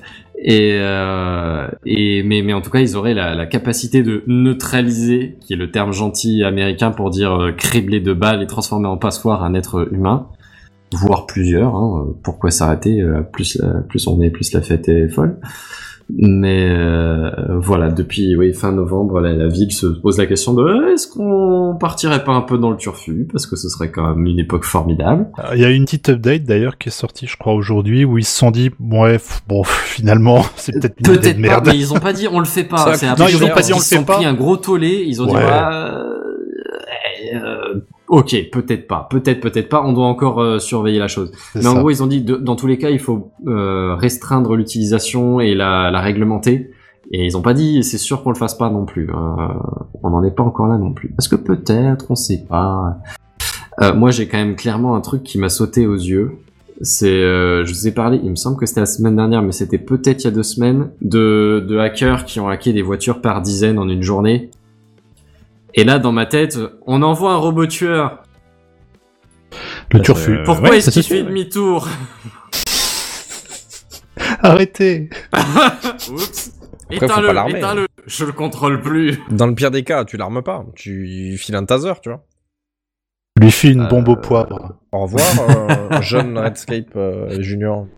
Bah a priori, ils veulent l'utiliser justement dans des situations dangereuses où euh, où il y a des, des, des terroristes ou des, des, des tireurs fous comme ils en ont régulièrement aux États-Unis qui commencent à braquer une école ou je sais pas quoi euh, et qui eux sont bien armés. Je veux dire, si tu leur envoies un robot avec un taser, le temps qu'il arrive à porter et qu'il arrive à le viser, euh, il y a moyen que le robot se soit pris quelques balles quoi.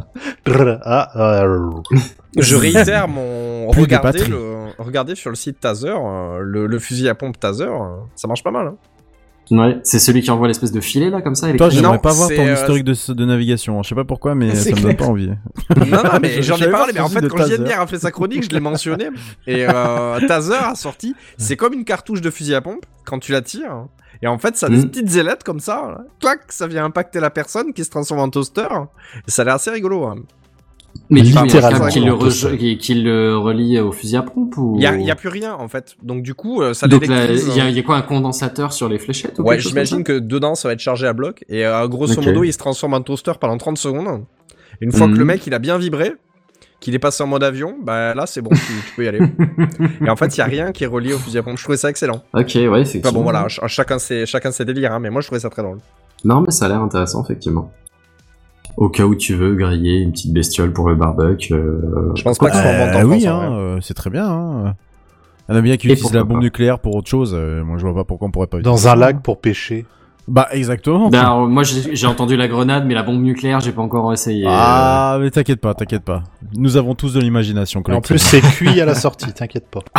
ça te nettoie tout Ah, là. du sol au plafond. Hein, du sol au dire, plafond, là, désaffecté. eh, Ça te euh, reprend l'herbe- la L'herbe, tu sais que tu repoussais la tondeuse et tout ça, c'est mort. Hein, c'est- là, là, t'es t'es T'as un clean, parking. nickel. Ah bah, oui. Ça voilà. verte. Tu te plains que le terrassement, euh, ça dure euh, super longtemps et ça coûte Oh, le super cher. BTP, ça prend trois plombes. Tot, tot, tot. Oh, ça fait chier, j'en ai marre, j'ai pas envie de terrasser, et bam, allez. Voilà, allez, Boum. couvrez-vous les yeux, tournez-vous, un petit flash, c'est fini. Voilà, c'est exactement ça. Poussez-vous en Attention, avant, euh, toussez un. 10 UV euh, 60, hein, Ah obligatoire. oui, oui, obligatoire. Sinon, ça Ouais, va bah, être avec un des indice, précautions quand même. On n'a rien sans rien. Enfin voilà, moi j'ai trouvé ça mignon. Euh, Je, je sais pas si j'ai Monsieur Bière, ça vous inspire quelque chose peut-être. Oh, ça mais, m'inspire euh, énormément, hein. mais oui, effectivement, on en avait parlé. On avait parlé également, je sais pas si tu as vu passer cette news de drone tueur carrément, qu'une bah, société techniquement, israélienne ça mettait en avant. ça arrive, hein, les drones Predator. Ouais, mais là, euh, tu sais, c'était genre un drone Mothership avec plein de petits drones. Et genre, tu Ah ouais peux envoyer un des drones, euh, inspecter un bâtiment, et dès qu'il arrive derrière des soldats, bah, tu le fais péter. Hmm. Ah, mais, alors, je sans sais qu'il y a vouloir des drones qui sont effectivement capables de, de voler et de surveiller à distance pendant très très très très très longtemps une personne, tu vois, genre de la, de la tracer euh, comme ton agent du FBI préféré, quoi. C'est pour ainsi dire. Non mais sans vouloir jouer les pessimistes, hein, vous savez que toutes les te- technologies aujourd'hui, euh, où on en parle entre nous, c'est sympa et tout ça, ça nous fait rire. C'est potentiellement des choses qui peuvent, qui pourront être utilisées euh, dans des pays en se disant oh c'est loin, c'est loin, jusqu'à ce que ça vienne jusqu'à chez nous. Faut Ah pas bah c'est des trucs qui sont sûrement Vous déjà n'avez pas utilisés payé contre la vos population impôts. chinoise oui, en aussi, vrai. hein, oui, bien sûr, bien sûr, bien sûr. Donc euh, voilà, on, on en parle en disant que pour l'instant c'est c'est sympa et c'est rigolo, mais ça le sera Mm. pas tellement en se disant que ces technologies-là suffit qu'elles tombent entre de mauvaises mains et les mauvaises mains ne sont pas forcément dans le camp où on l'on pense et euh, ça on- et ça finit par être euh, acceptable et accepté. Donc Un euh, drone percepteur d'impôts, t'imagines? Ah ouais, Un drone d'habitation. Le Oh drone là. huissier. C'est une super Nintendo. vos meubles. Mais quoi? Mais vous êtes un drone. Oh mais vous inquiétez pas. Vous inquiétez pas, Pas. j'ai la puissance nécessaire. En charge utile, je pèse, hein, vous inquiétez pas. Vous avez vu le film Matrix? Ouais, et pour finir, bah, justement, on parlait de. Alors, c'est- pas la même société, c'est pas exactement le même usage, c'est plus euh, un drone militaire, mais il y a un- une société russe qui a mis en avant le fait qu'elle avait un espèce de chien, la Boston Dynamics, tu sais. Mais Ah, bon, ouais. version russe, du coup, euh, pas, pas version Wish, mais version Il a russe. une chapka. Boston mais qui était équipé avec un fusil d'assaut Moscou dessus. Dynamics. C'est ça, euh, Moscow Dynamics. Moscow Dynamics. Oh Euh, non non non non non non non oh là là, non mais euh, avec un fusil d'assaut par-dessus et euh, qui pareil servait était télécommandé pour euh, pour des opérations militaires sans aucun doute on peut l'imaginer hein. Mm. et ben figurez-vous que trois semaines après la vidéo d'annonce il y a un mec qui diffusait un test dans lequel il était capable de de, de couper le signal radio et d'intercepter Mm. pour euh, pour hacker le drone Top, top. Non mais imagine imagine que ce c'est genre de tellement rassurant je veux dire Imagine que ce genre de technologie tombe entre les mains, par exemple, je sais pas, au hasard de Wagner, euh, vous savez, le, le, le groupuscule armé le, de, le paramilitaire. groupe des de- de- de joyeux, des joyeux camarades russes euh, Exactement. Imaginez, imaginez juste 5 secondes et euh, je pense que voilà, euh, on a la réponse à, au futur. ouais, on va pas rentrer en politique mais a priori La ça question voilà. est vite répondue. Ouais, Oui, très vite, ouais, quelque chose comme ça. Enfin bref, euh, Monsieur Bière, je vous passerai bien la parole, mais euh, vous allez pas nous parler d'IA quand même. Ah, ya, ya. Ok, allez. Il est chaud, il est chaud. Jay and Beer. Ah oui, non, je suis chaud parce que je vais Moi vous parler de. Pardon, ah oui, non, mais c'est un truc de fou. Euh, je vais vous parler un petit peu là. Vous avez dû voir que le web s'est un petit peu excité ces derniers temps. Euh, Trois fois rien. Face à la trois fois Elon rien. Musk. Alors, Oui. en, en partie, en partie. Ah, encore lui. bah, On parle de cette société qui s'appelle OpenAI, qui a été fondée par euh, Sam Altman et Elon Musk en 2015, je crois. Ah mais j'ai dit ça au hasard. C'est vrai. Et Elon Musk s'est retiré du conseil d'administration en 2017-2018, un truc comme Je pense ça. doit Donc, bien regretter là. euh, ouais, Ouais. grave. Grosso modo, OpenAI, c'est une boîte qui bosse sur de l'intelligence artificielle. Hein. Il y en a maintenant des, des millions, etc. Mais là, ce qu'ils ont fait, c'est quand même un sacré tour de force. Hein. Pour faire un, un petit historique très rapide, euh, moi, les premières IA, entre guillemets, que j'ai connues, c'était sur des CD vendus dans les magazines euh, fin des années 90, où tu tapais bonjour, il te disait bonjour, et puis tu disais comment je m'appelle, il disait je ne sais pas, dis-moi, euh, je m'appelle JN Bière, d'accord, comment je m'appelle, je ne sais pas, voilà, ça s'arrêtait là. Il y avait zéro contexte, c'était pas terrible, mais c'était rigolo d'essayer de lui faire dire des trucs. Donc c'était vraiment du, if, if, euh, else, euh, else if en termes de, de, de réponse. Pas très évolué, mais rigolo. Et puis pas grand chose, etc. Et puis on a tout doucement, bien sûr, euh, les Google Assistants, Siri qui arrivent tout doucement avec des, hum, des commandes hein, qu'on va leur envoyer. euh, ils comprennent plus ou moins ce qu'on leur dit et ils font ce qu'on leur demande. Et ça marche pas trop mal hein, aujourd'hui. Je pense que tout le monde en a plus ou moins euh, un chez soi, ne serait-ce que sur le téléphone. Et effectivement, l'IA, elle a commencé à faire des petits bons euh, depuis, je dirais, 2014-2015. Alors tu parlais de DeepMind, effectivement. Google avait présenté, par exemple, euh, je me souviens, un- une, une IA qui rêvait.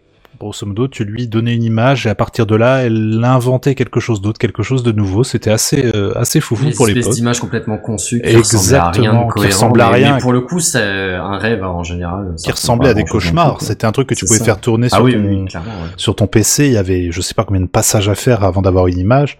C'était assez cauchemardesque ouais, pour euh, certains résultats, etc., etc. Et puis là, bah, je vous en parle maintenant depuis quelques semaines. hein. On a des IA qui sont tellement plus élaborées aujourd'hui.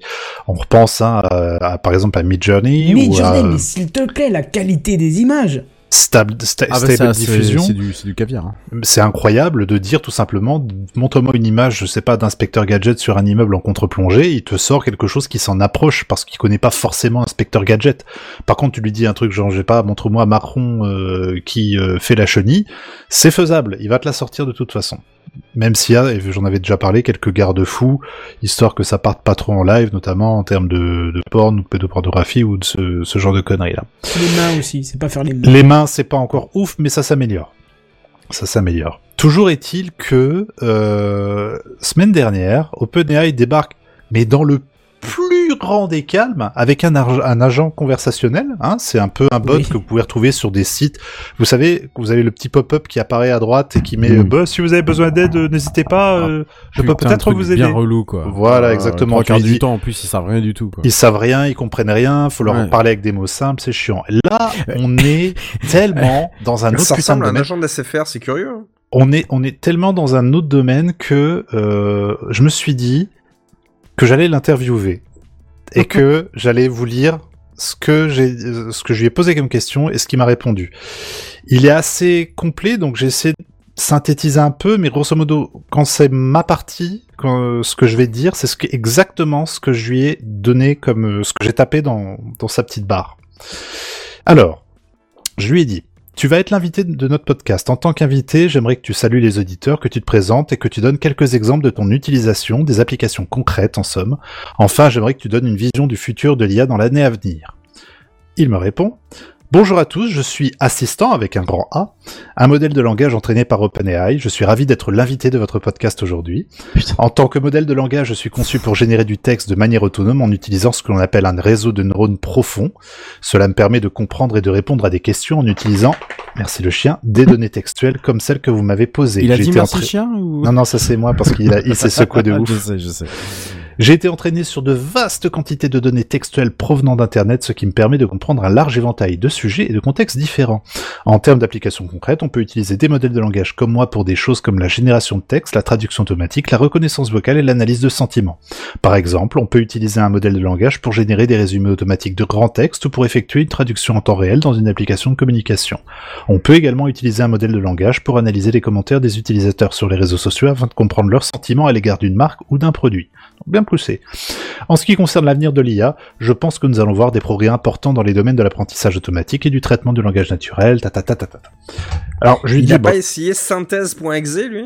Ah, C'est clair, ouais. Ah, c'est monumental la réponse. c'est- quoi. Ouais, c'est- ouais. attendez, je, moi je continue, je me dis très bien. C'est c'est- c'est là que ça devient dingue parce que là, il y a un véritable sens du contexte et de la mémoire de ce qui a été dit avant. Donc je dis, bon, nous avons pu voir ces derniers jours tes capacités en termes de génération d'idées, mais aussi de code, euh, je reviendrai plus tard. Cela inquiète de nombreuses professions qui pensent que l'IA peut les remplacer à terme. Alors lui, il dit qu'il est vrai que l'intelligence artificielle, euh, hein, comme moi, peuvent effectuer certaines tâches de manière plus rapide et plus précise que les humains. Cela peut créer des inquiétudes quant à l'impact de l'IA.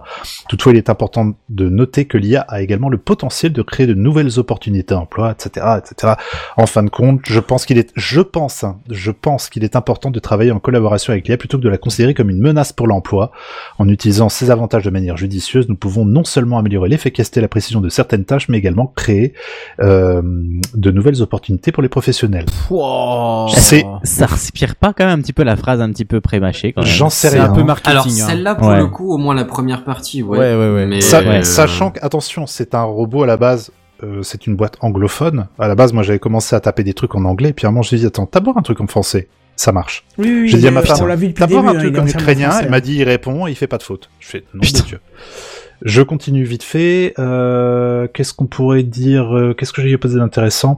Euh, Bon, j'ai demandé est-ce que il y a des améliorations significatives qui vont arriver? Bon, voilà, lui dit qu'il est difficile de prévoir, mais en tout cas, ça, ça peut être à la- soit modéré, soit ça peut être des bons jeux. En tout cas, ce sera sympa. Euh, dernière question. On parle bien évidemment beaucoup d'intelligence artificielle, mais quid de la conscience artificielle? Où en est-on sur le sujet? Est-ce un fantasme ou une réalité proche de nous? Il me répond que la conscience artificielle est un sujet de débat passionnant qui suscite beaucoup d'intérêt dans le domaine de l'IA. La conscience est généralement définie comme la capacité d'une entité à avoir des sensations, des émotions et des perceptions conscientes, et il est difficile de dire si cette capacité pourrait un jour être reproduite par une machine.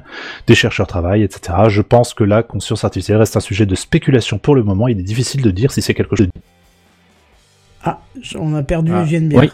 Oui. Merci d'avoir été. Ah, on t'a perdu pendant quelques Il me secondes. dit plusieurs réponses et questions après.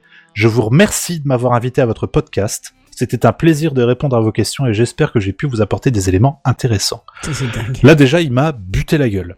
Ah bah oui. Ah Je bah, ça. tellement drôle. Donc je- j'entends parler après effectivement bizarre, de génération de code, de trucs comme ça. Et là, c'était très intéressant parce que sans, je passe vraiment du coq à l'âne. L'interview se termine, je retourne dans la barre de recherche, je dis écoute, j'ai besoin euh, que tu me tapes un code en PowerShell. Dedans, je veux que tu ajoutes Un snap-in, c'est une sorte de librairie, un snap-in SharePoint.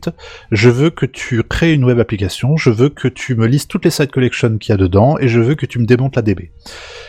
Croyez-le, croyez-le pas, le code était rigoureusement exact. J'ai essayé d'autres tests où je lui ai dit par exemple en HTML, CSS, fais-moi un menu. Quand je passe sur le menu, il me sort trois menus, trois sous-menus. J'ai fait un premier essai, ça c'était pas très beau, mais ça, ça marchait. Donc j'ai pris le code qui m'a sorti, je l'ai copié-collé dans un fichier et je l'ai foutu dans un navigateur, ça a marché. Les deux fois d'après, par contre, c'était de la merde. Euh, Qu'est-ce que je lui ai demandé encore? Je lui ai demandé de me faire un, d'expliquer à un enfant de 10 ans le, attendez, c'était quoi? Le paradoxe du grand hôtel. Je sais pas si vous voyez ce que c'est. Pas du tout.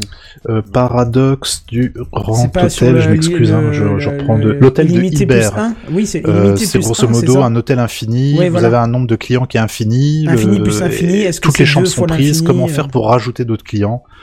Bref, euh, je lui ai demandé, bah explique ça que- à quelqu'un qui comprend pas, à quelqu'un qui a Il 10 a ans, il a su l'expliquer en des mots simples.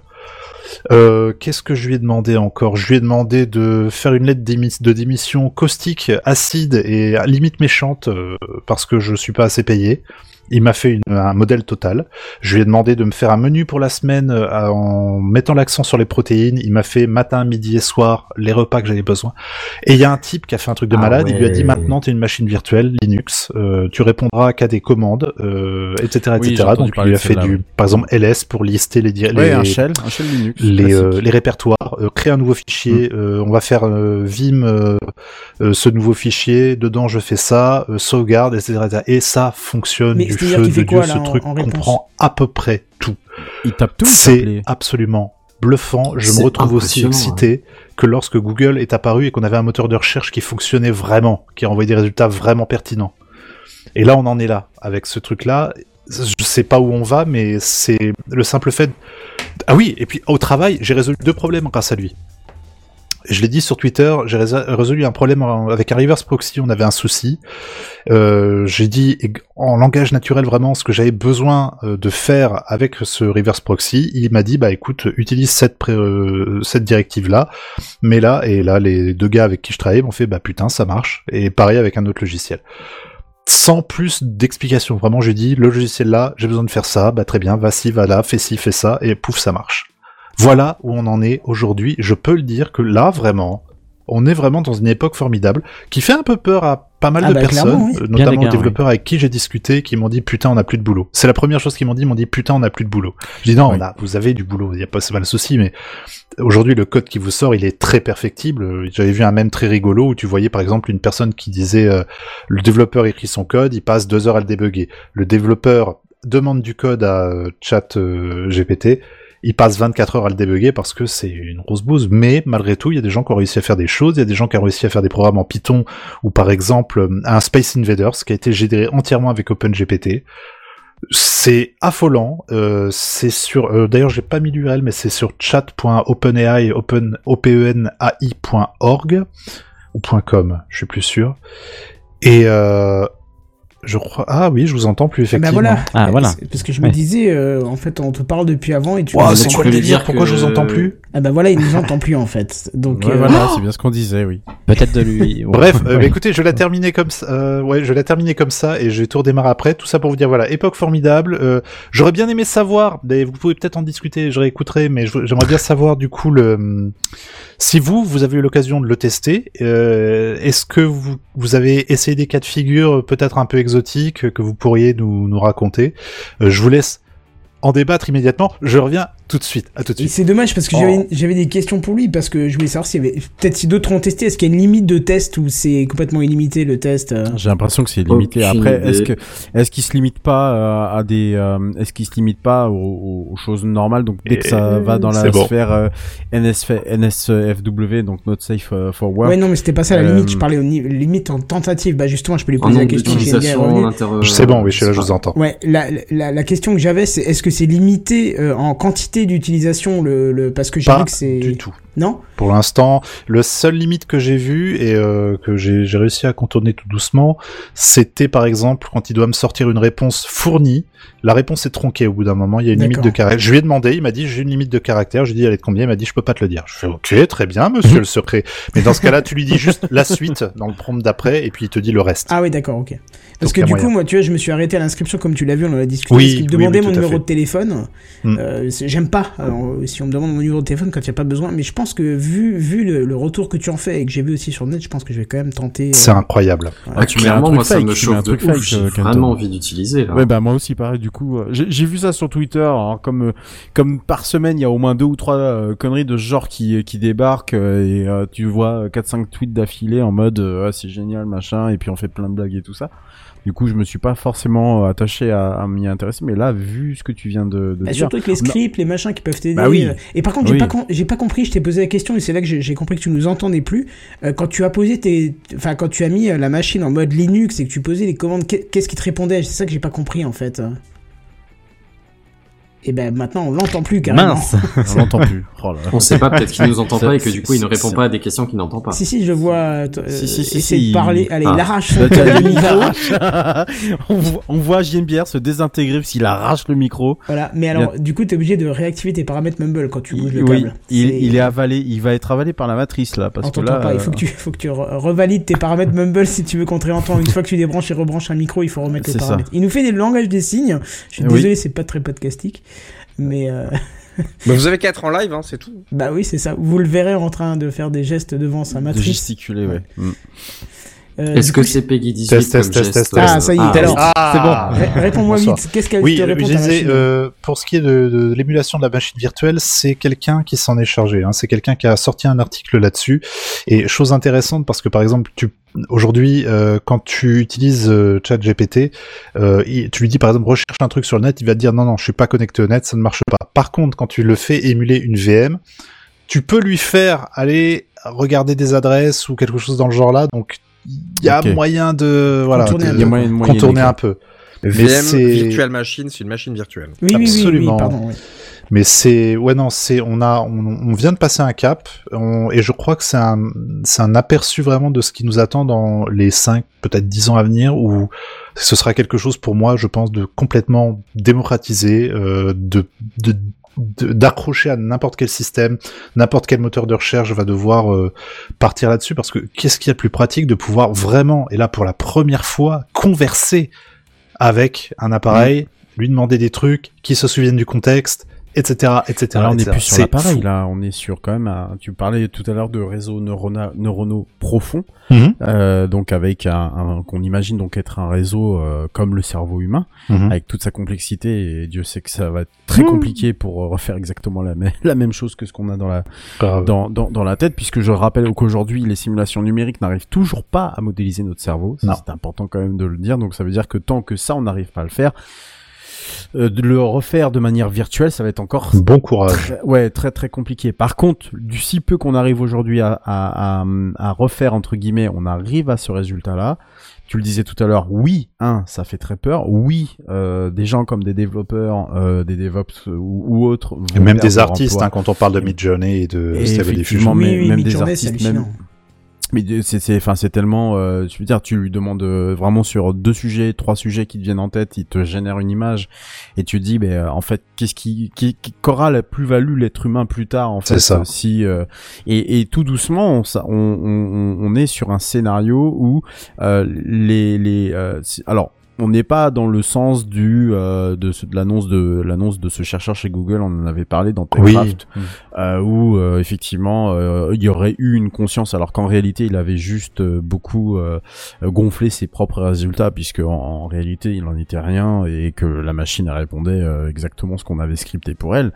Par contre, à force de scripter comme ça ce genre de choses, rien n'est interdit sur le fait que la, la une personne malveillante, je pense, je, pense, je, par- je, je prends toujours ce cas d'exemple là parce que c'est tellement arrivé sur tellement de technologies. euh, euh, je pense qu'Einstein quand il a quand il a fait sa, sa son équation E égale MC2, il pensait pas que son application pouvait tuer des millions de personnes euh, des, des dizaines d'années Ou plus faire tard. des parkings. Ou, ou faire des parkings effectivement et, et là en fait se dire qu'aujourd'hui on est capable de faire ça alors là c'est bienveillant là c'est cool Voilà. c'est un peu dans l'esprit geek euh, il y a le il y a le il y a le côté il y a il y a, il y a le côté technologie très très avancé très poussé digne des meilleurs films de science-fiction des années 80 mais t'es quand même forcé de constater de t'es obligé quand même de te de te faire un, un exercice de conscience de de de, de de de pensée évolutionniste en te disant qu'est-ce qui va se passer si vraiment cette technologie là elle tombe entre de mauvaises mains qu'elle puisse être tellement entraînée qu'au final elle puisse prendre ses propres décisions elle-même. Et c'est là en fait où est la, limite que cherchent tous ces tous, tous ces euh, réseaux neuronaux qui sont euh, qui sont là à travers le monde c'est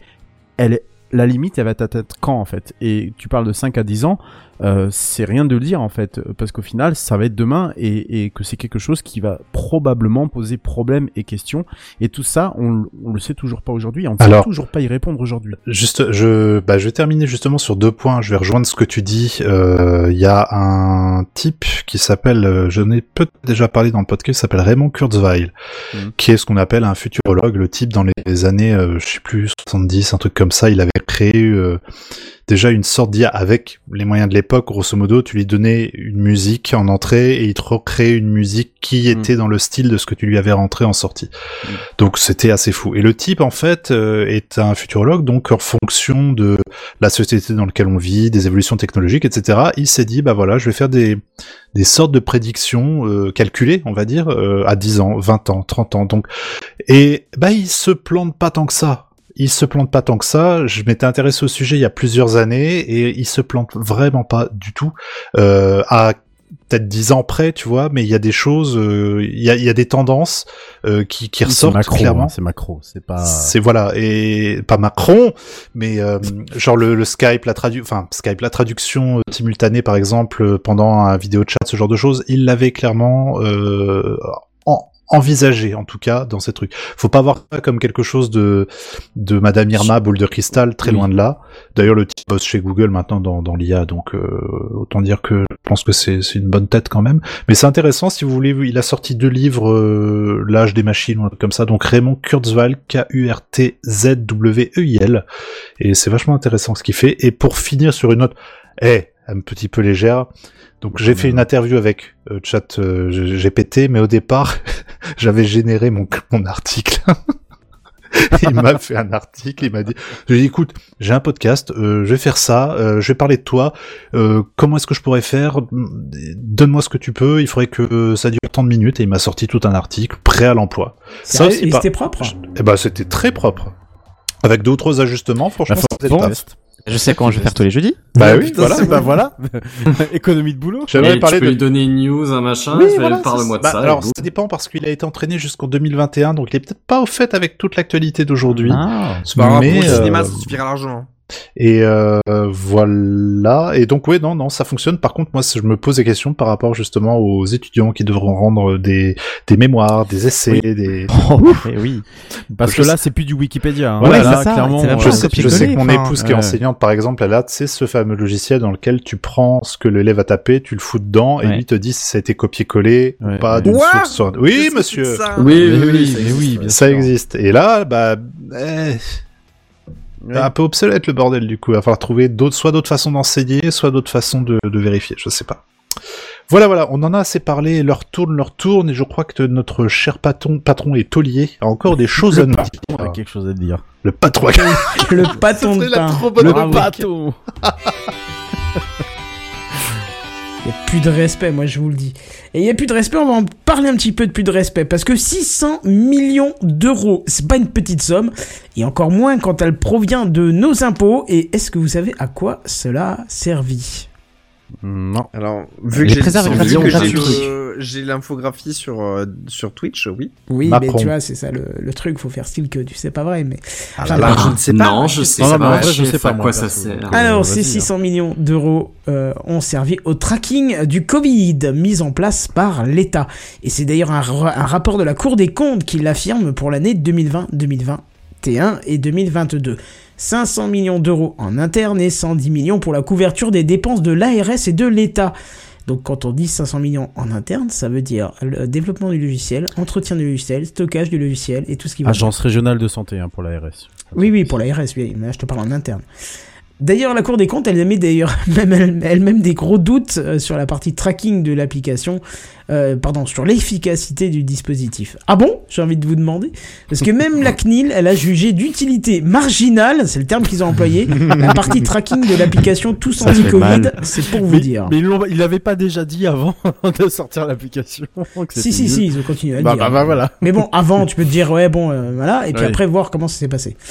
Alors, euh, tout de même, la Cour des comptes, elle précise quand même que sans le tracking, il est probablement certain qu'il y aurait eu plus de contamination et plus rapidement, mais l'impact ne peut pas être évalué scientifiquement. Alors, il faut... Si elle est plus petite qu'une pièce de 2 euros. Ouais, là, tu peux appeler euh, Stéphane de chez Carglass, il n'y a aucun problème.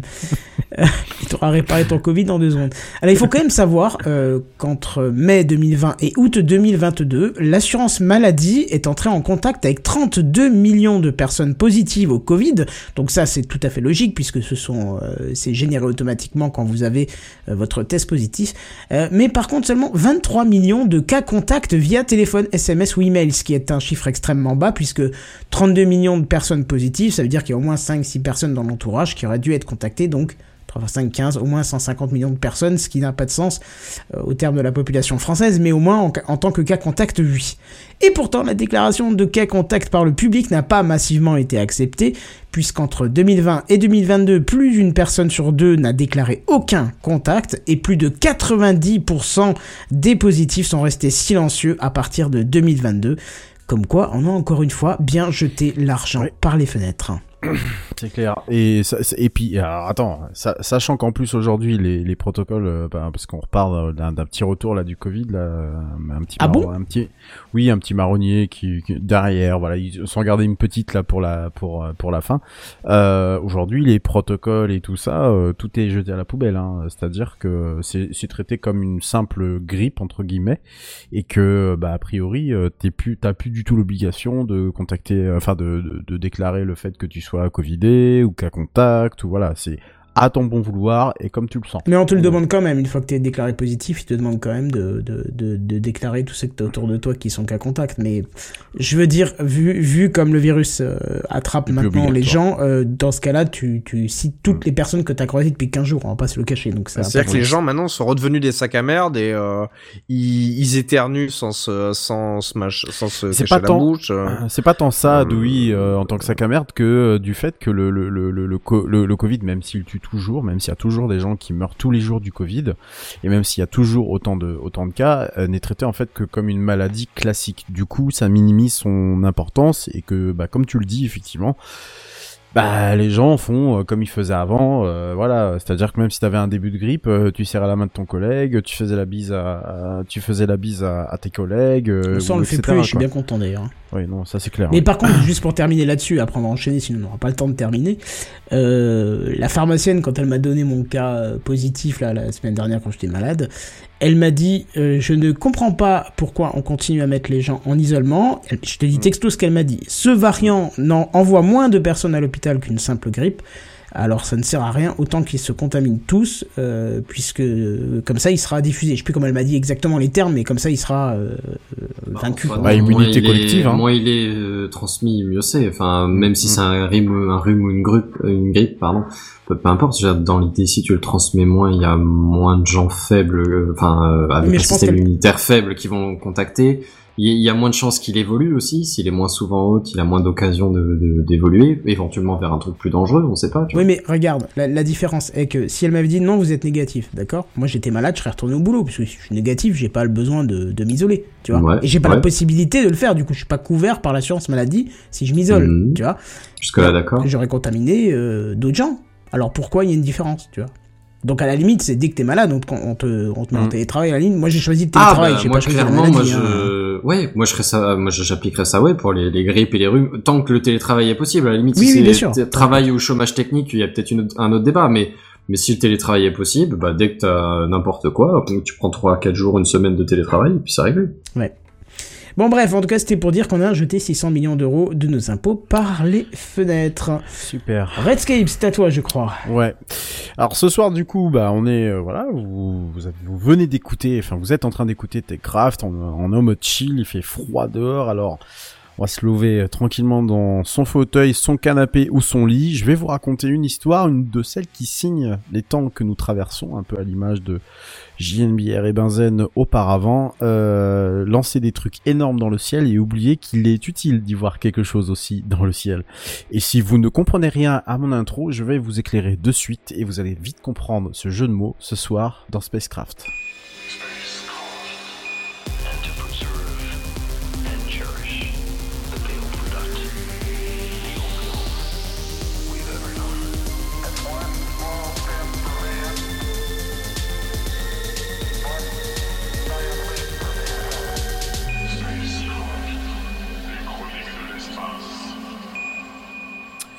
Je ne sais pas ce que font certains concepteurs de satellites, mais ils ont dû penser chez AST Space Mobile, société texane, que plus c'était gros et mieux ça allait fonctionner.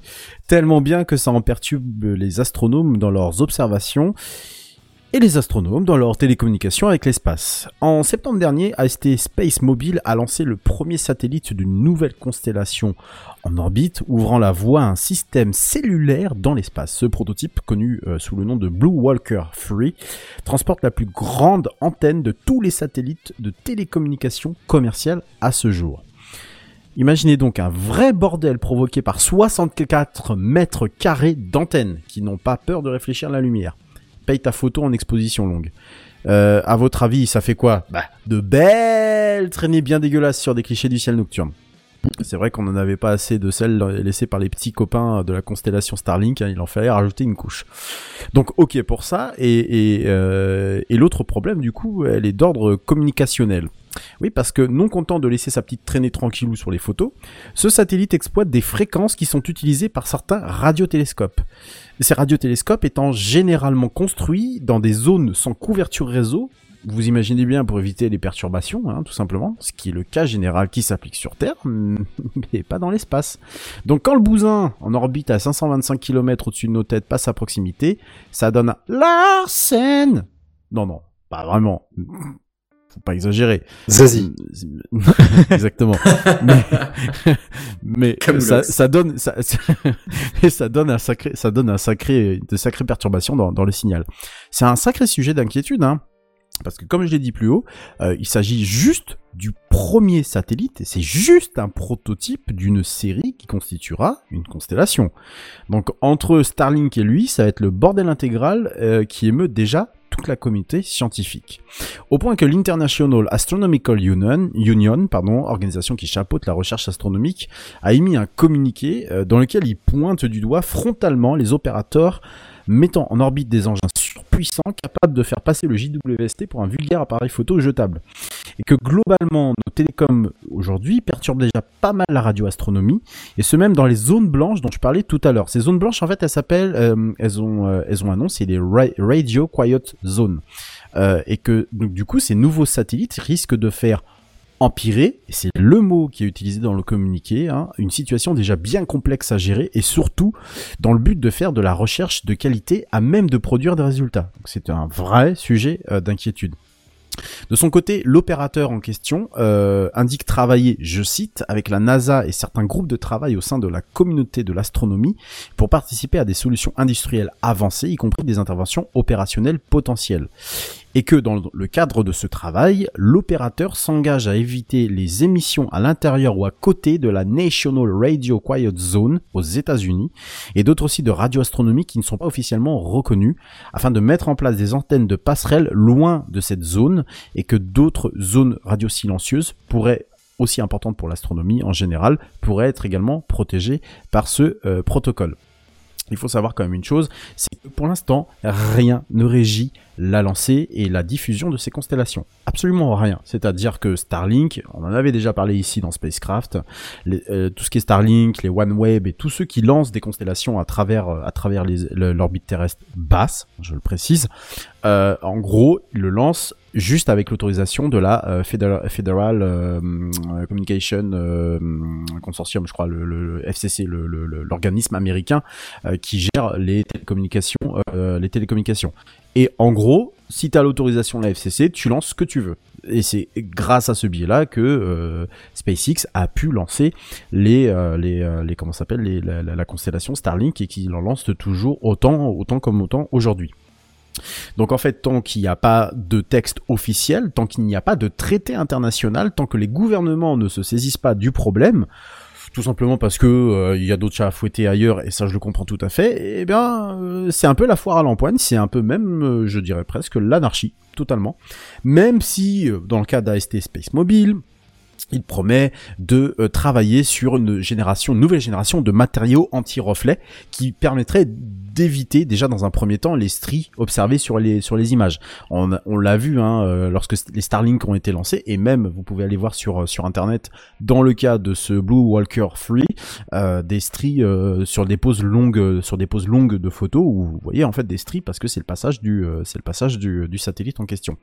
Mais le problème, c'est que autant il y a ce truc sur les mais il y a aussi le problème sur le signal radio, puisque D'après ce que moi j'en ai compris euh, et d'après ce que j'en avais déjà dit ici dans dans dans, euh, c'est que certaines ondes euh, utilisées pour le deep le, deep space pour le- l'espace profond sont de l'ordre du terahertz. Donc terahertz, c'est on est bien au-delà des 10 euh, des, des des 10 gigahertz euh, puisqu'aujourd'hui par exemple les satellites de Terahertz, c'est même juste un millier de hertz comme échelle. voilà, exactement. Donc euh, j'en avais parlé ici notamment lorsque on parlait de la 6G euh, et des tests effectués par la Chine, où, où donc la 6G est censée fonctionner sur, je crois, entre 10 et 30 terahertz.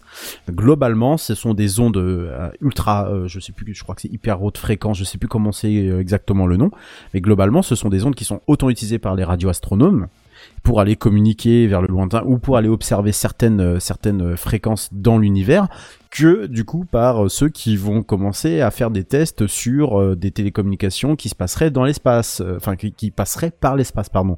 Donc notamment la 6G euh, et la Chine qui avaient cette ambition là. Donc a priori bah, les États-Unis aussi sont sont, aussi intéressés et, que donc a priori tant que ça n'est pas légiféré quelque part ça va être un peu la merde surtout surtout que il y a aussi autre chose qui peut être largement plus inquiétant, c'est euh, ce qu'on appelle le syndrome de Kessler.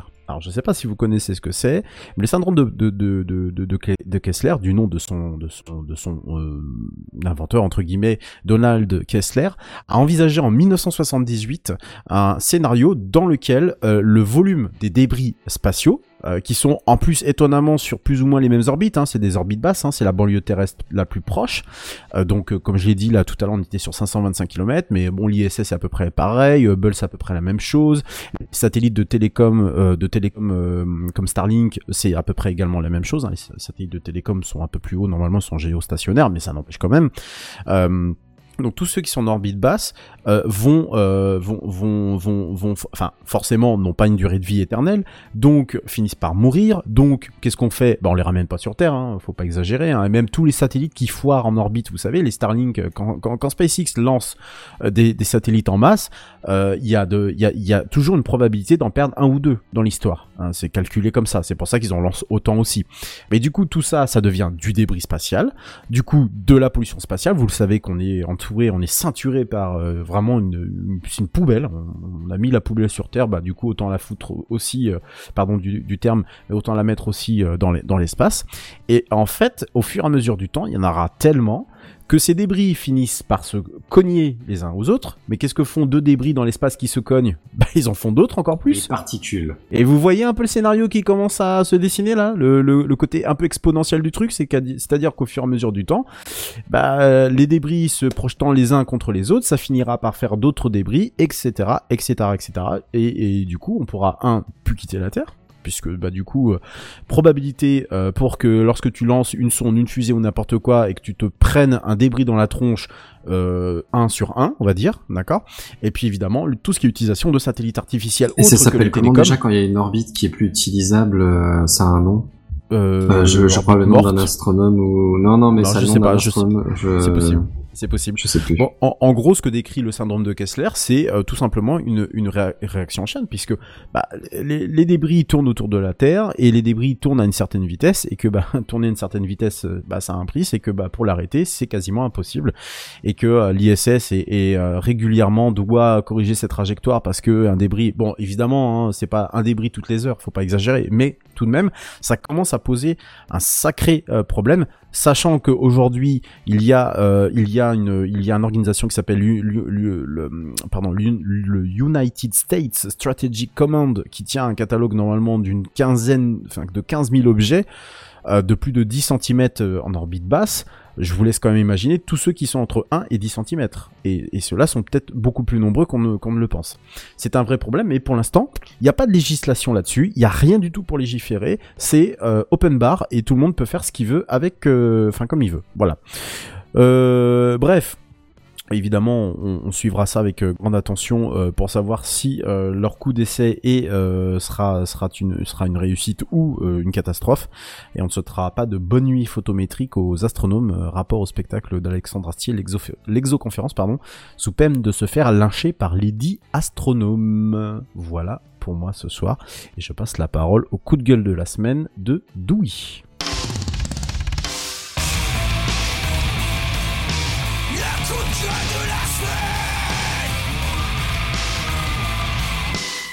Le coup de gueule de la semaine. Doui. Oui, alors j'ai longuement hésité avant de, euh, avant d'écrire cette chronique, donc du coup, je- comme je vous l'ai dit, celle-là, je l'ai écrit puisque je sais que c'est un sujet glissant. Et avant tout, je vais mettre un disclaimer. Avant tout, je ne défends personne, je n'accuse personne, j'ai une position neutre. Simplement, j'en ai plein le cul d'avoir des gens qui font la justice sur Twitter et donc je vais vous en parler. Donc, je vais vous parler des affaires récentes qui touchent le milieu de YouTube, entre autres. Je vais pas m'aventurer sur les terrains politiques, aurait beaucoup trop à dire. Donc, euh, vous n'êtes pas sans avoir lu des noms euh, dans les top trending sur Twitter euh, ces jours-ci, tels que Léo Grasset ou Norman Tavo, Normand, je sais même pas comment on dit, qui ont fleuri sur, sur vos top trending Twitter. Essayer de me ra- rapprocher un peu. Euh, donc, je vais pas vous dire s'ils sont coupables ou non, vu que je ne connais pas le dossier, que je ne suis ni victime ni mise en cause là-dedans, donc je n'ai aucun fait euh, avéré là-dessus. Mais en tout cas, ils sont accusés de choses graves, voire très graves. Euh, ça, j'en étais là. Ta ta ta ta ta.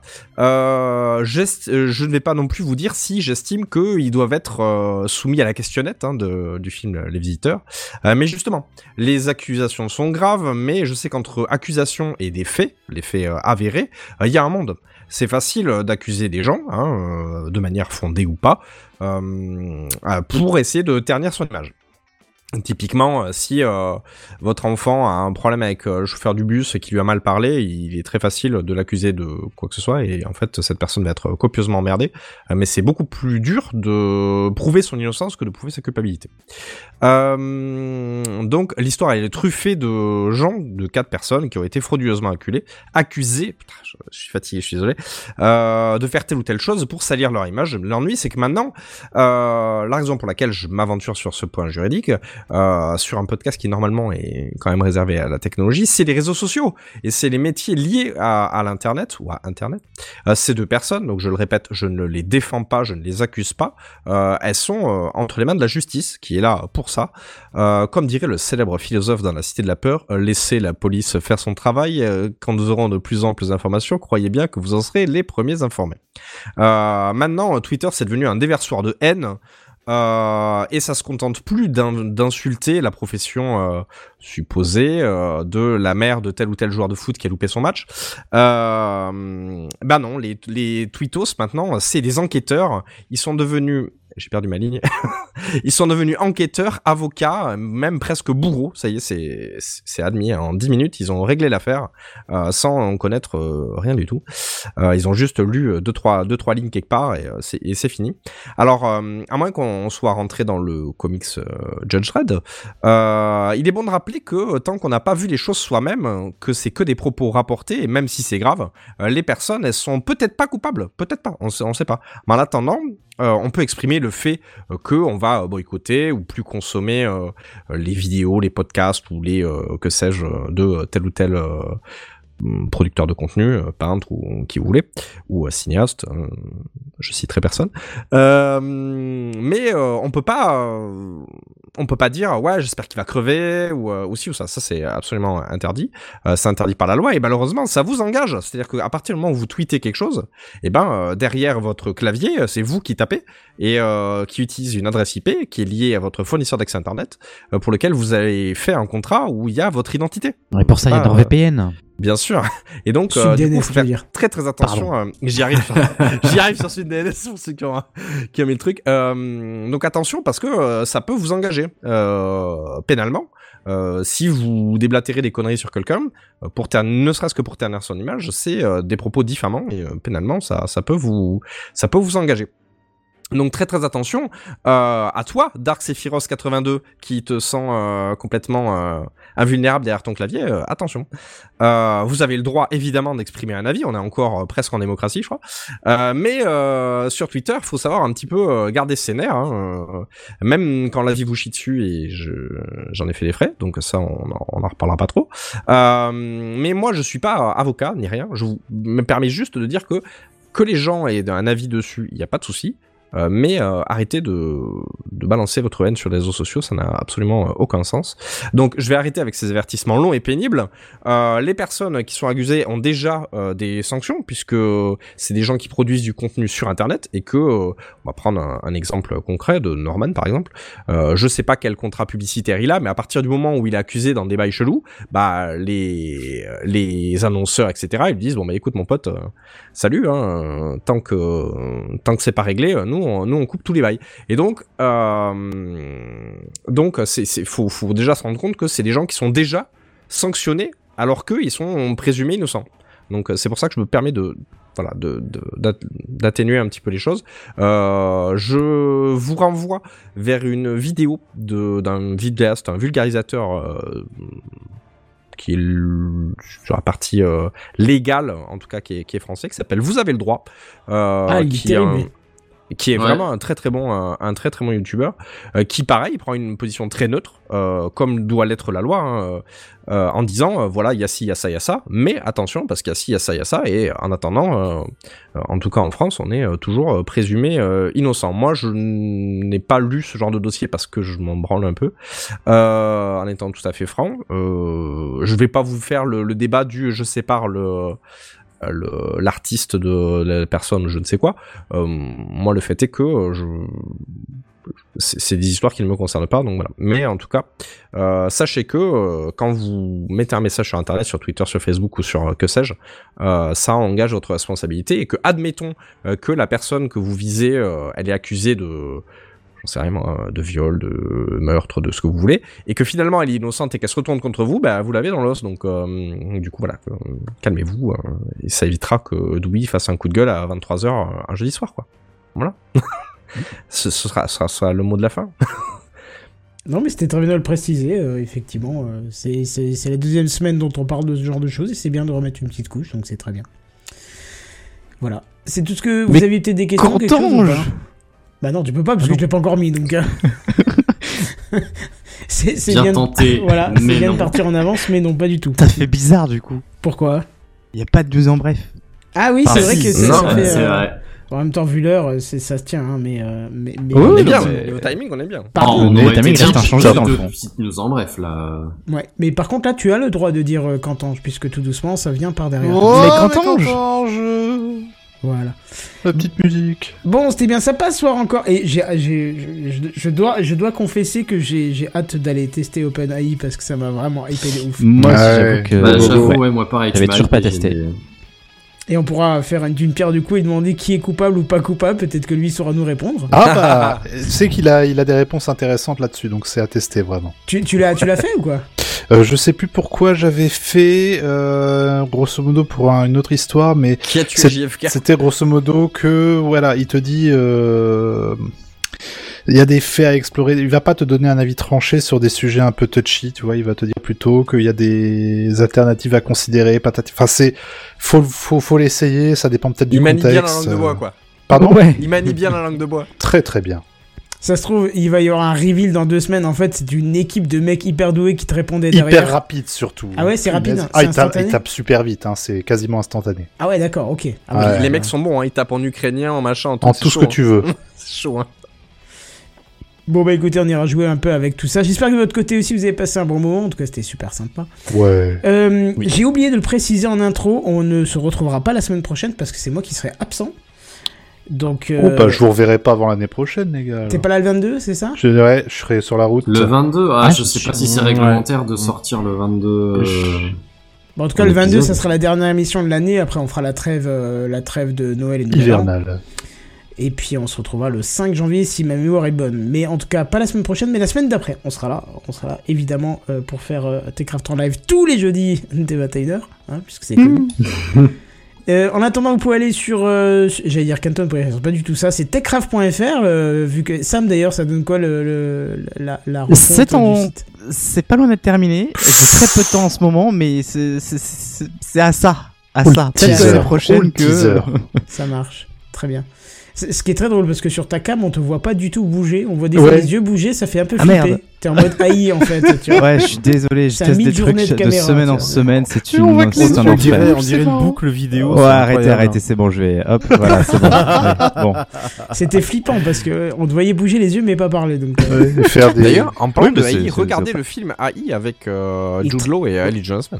effectivement, il est très bien. Mais bref, allez, regardez-moi ça pour dans deux semaines et nous on se dit euh, bah, dans deux semaines justement. Et en attendant, je vous dis à plus, bye bye. Bisous, bisous. Ciao, ciao. Bye tout bye.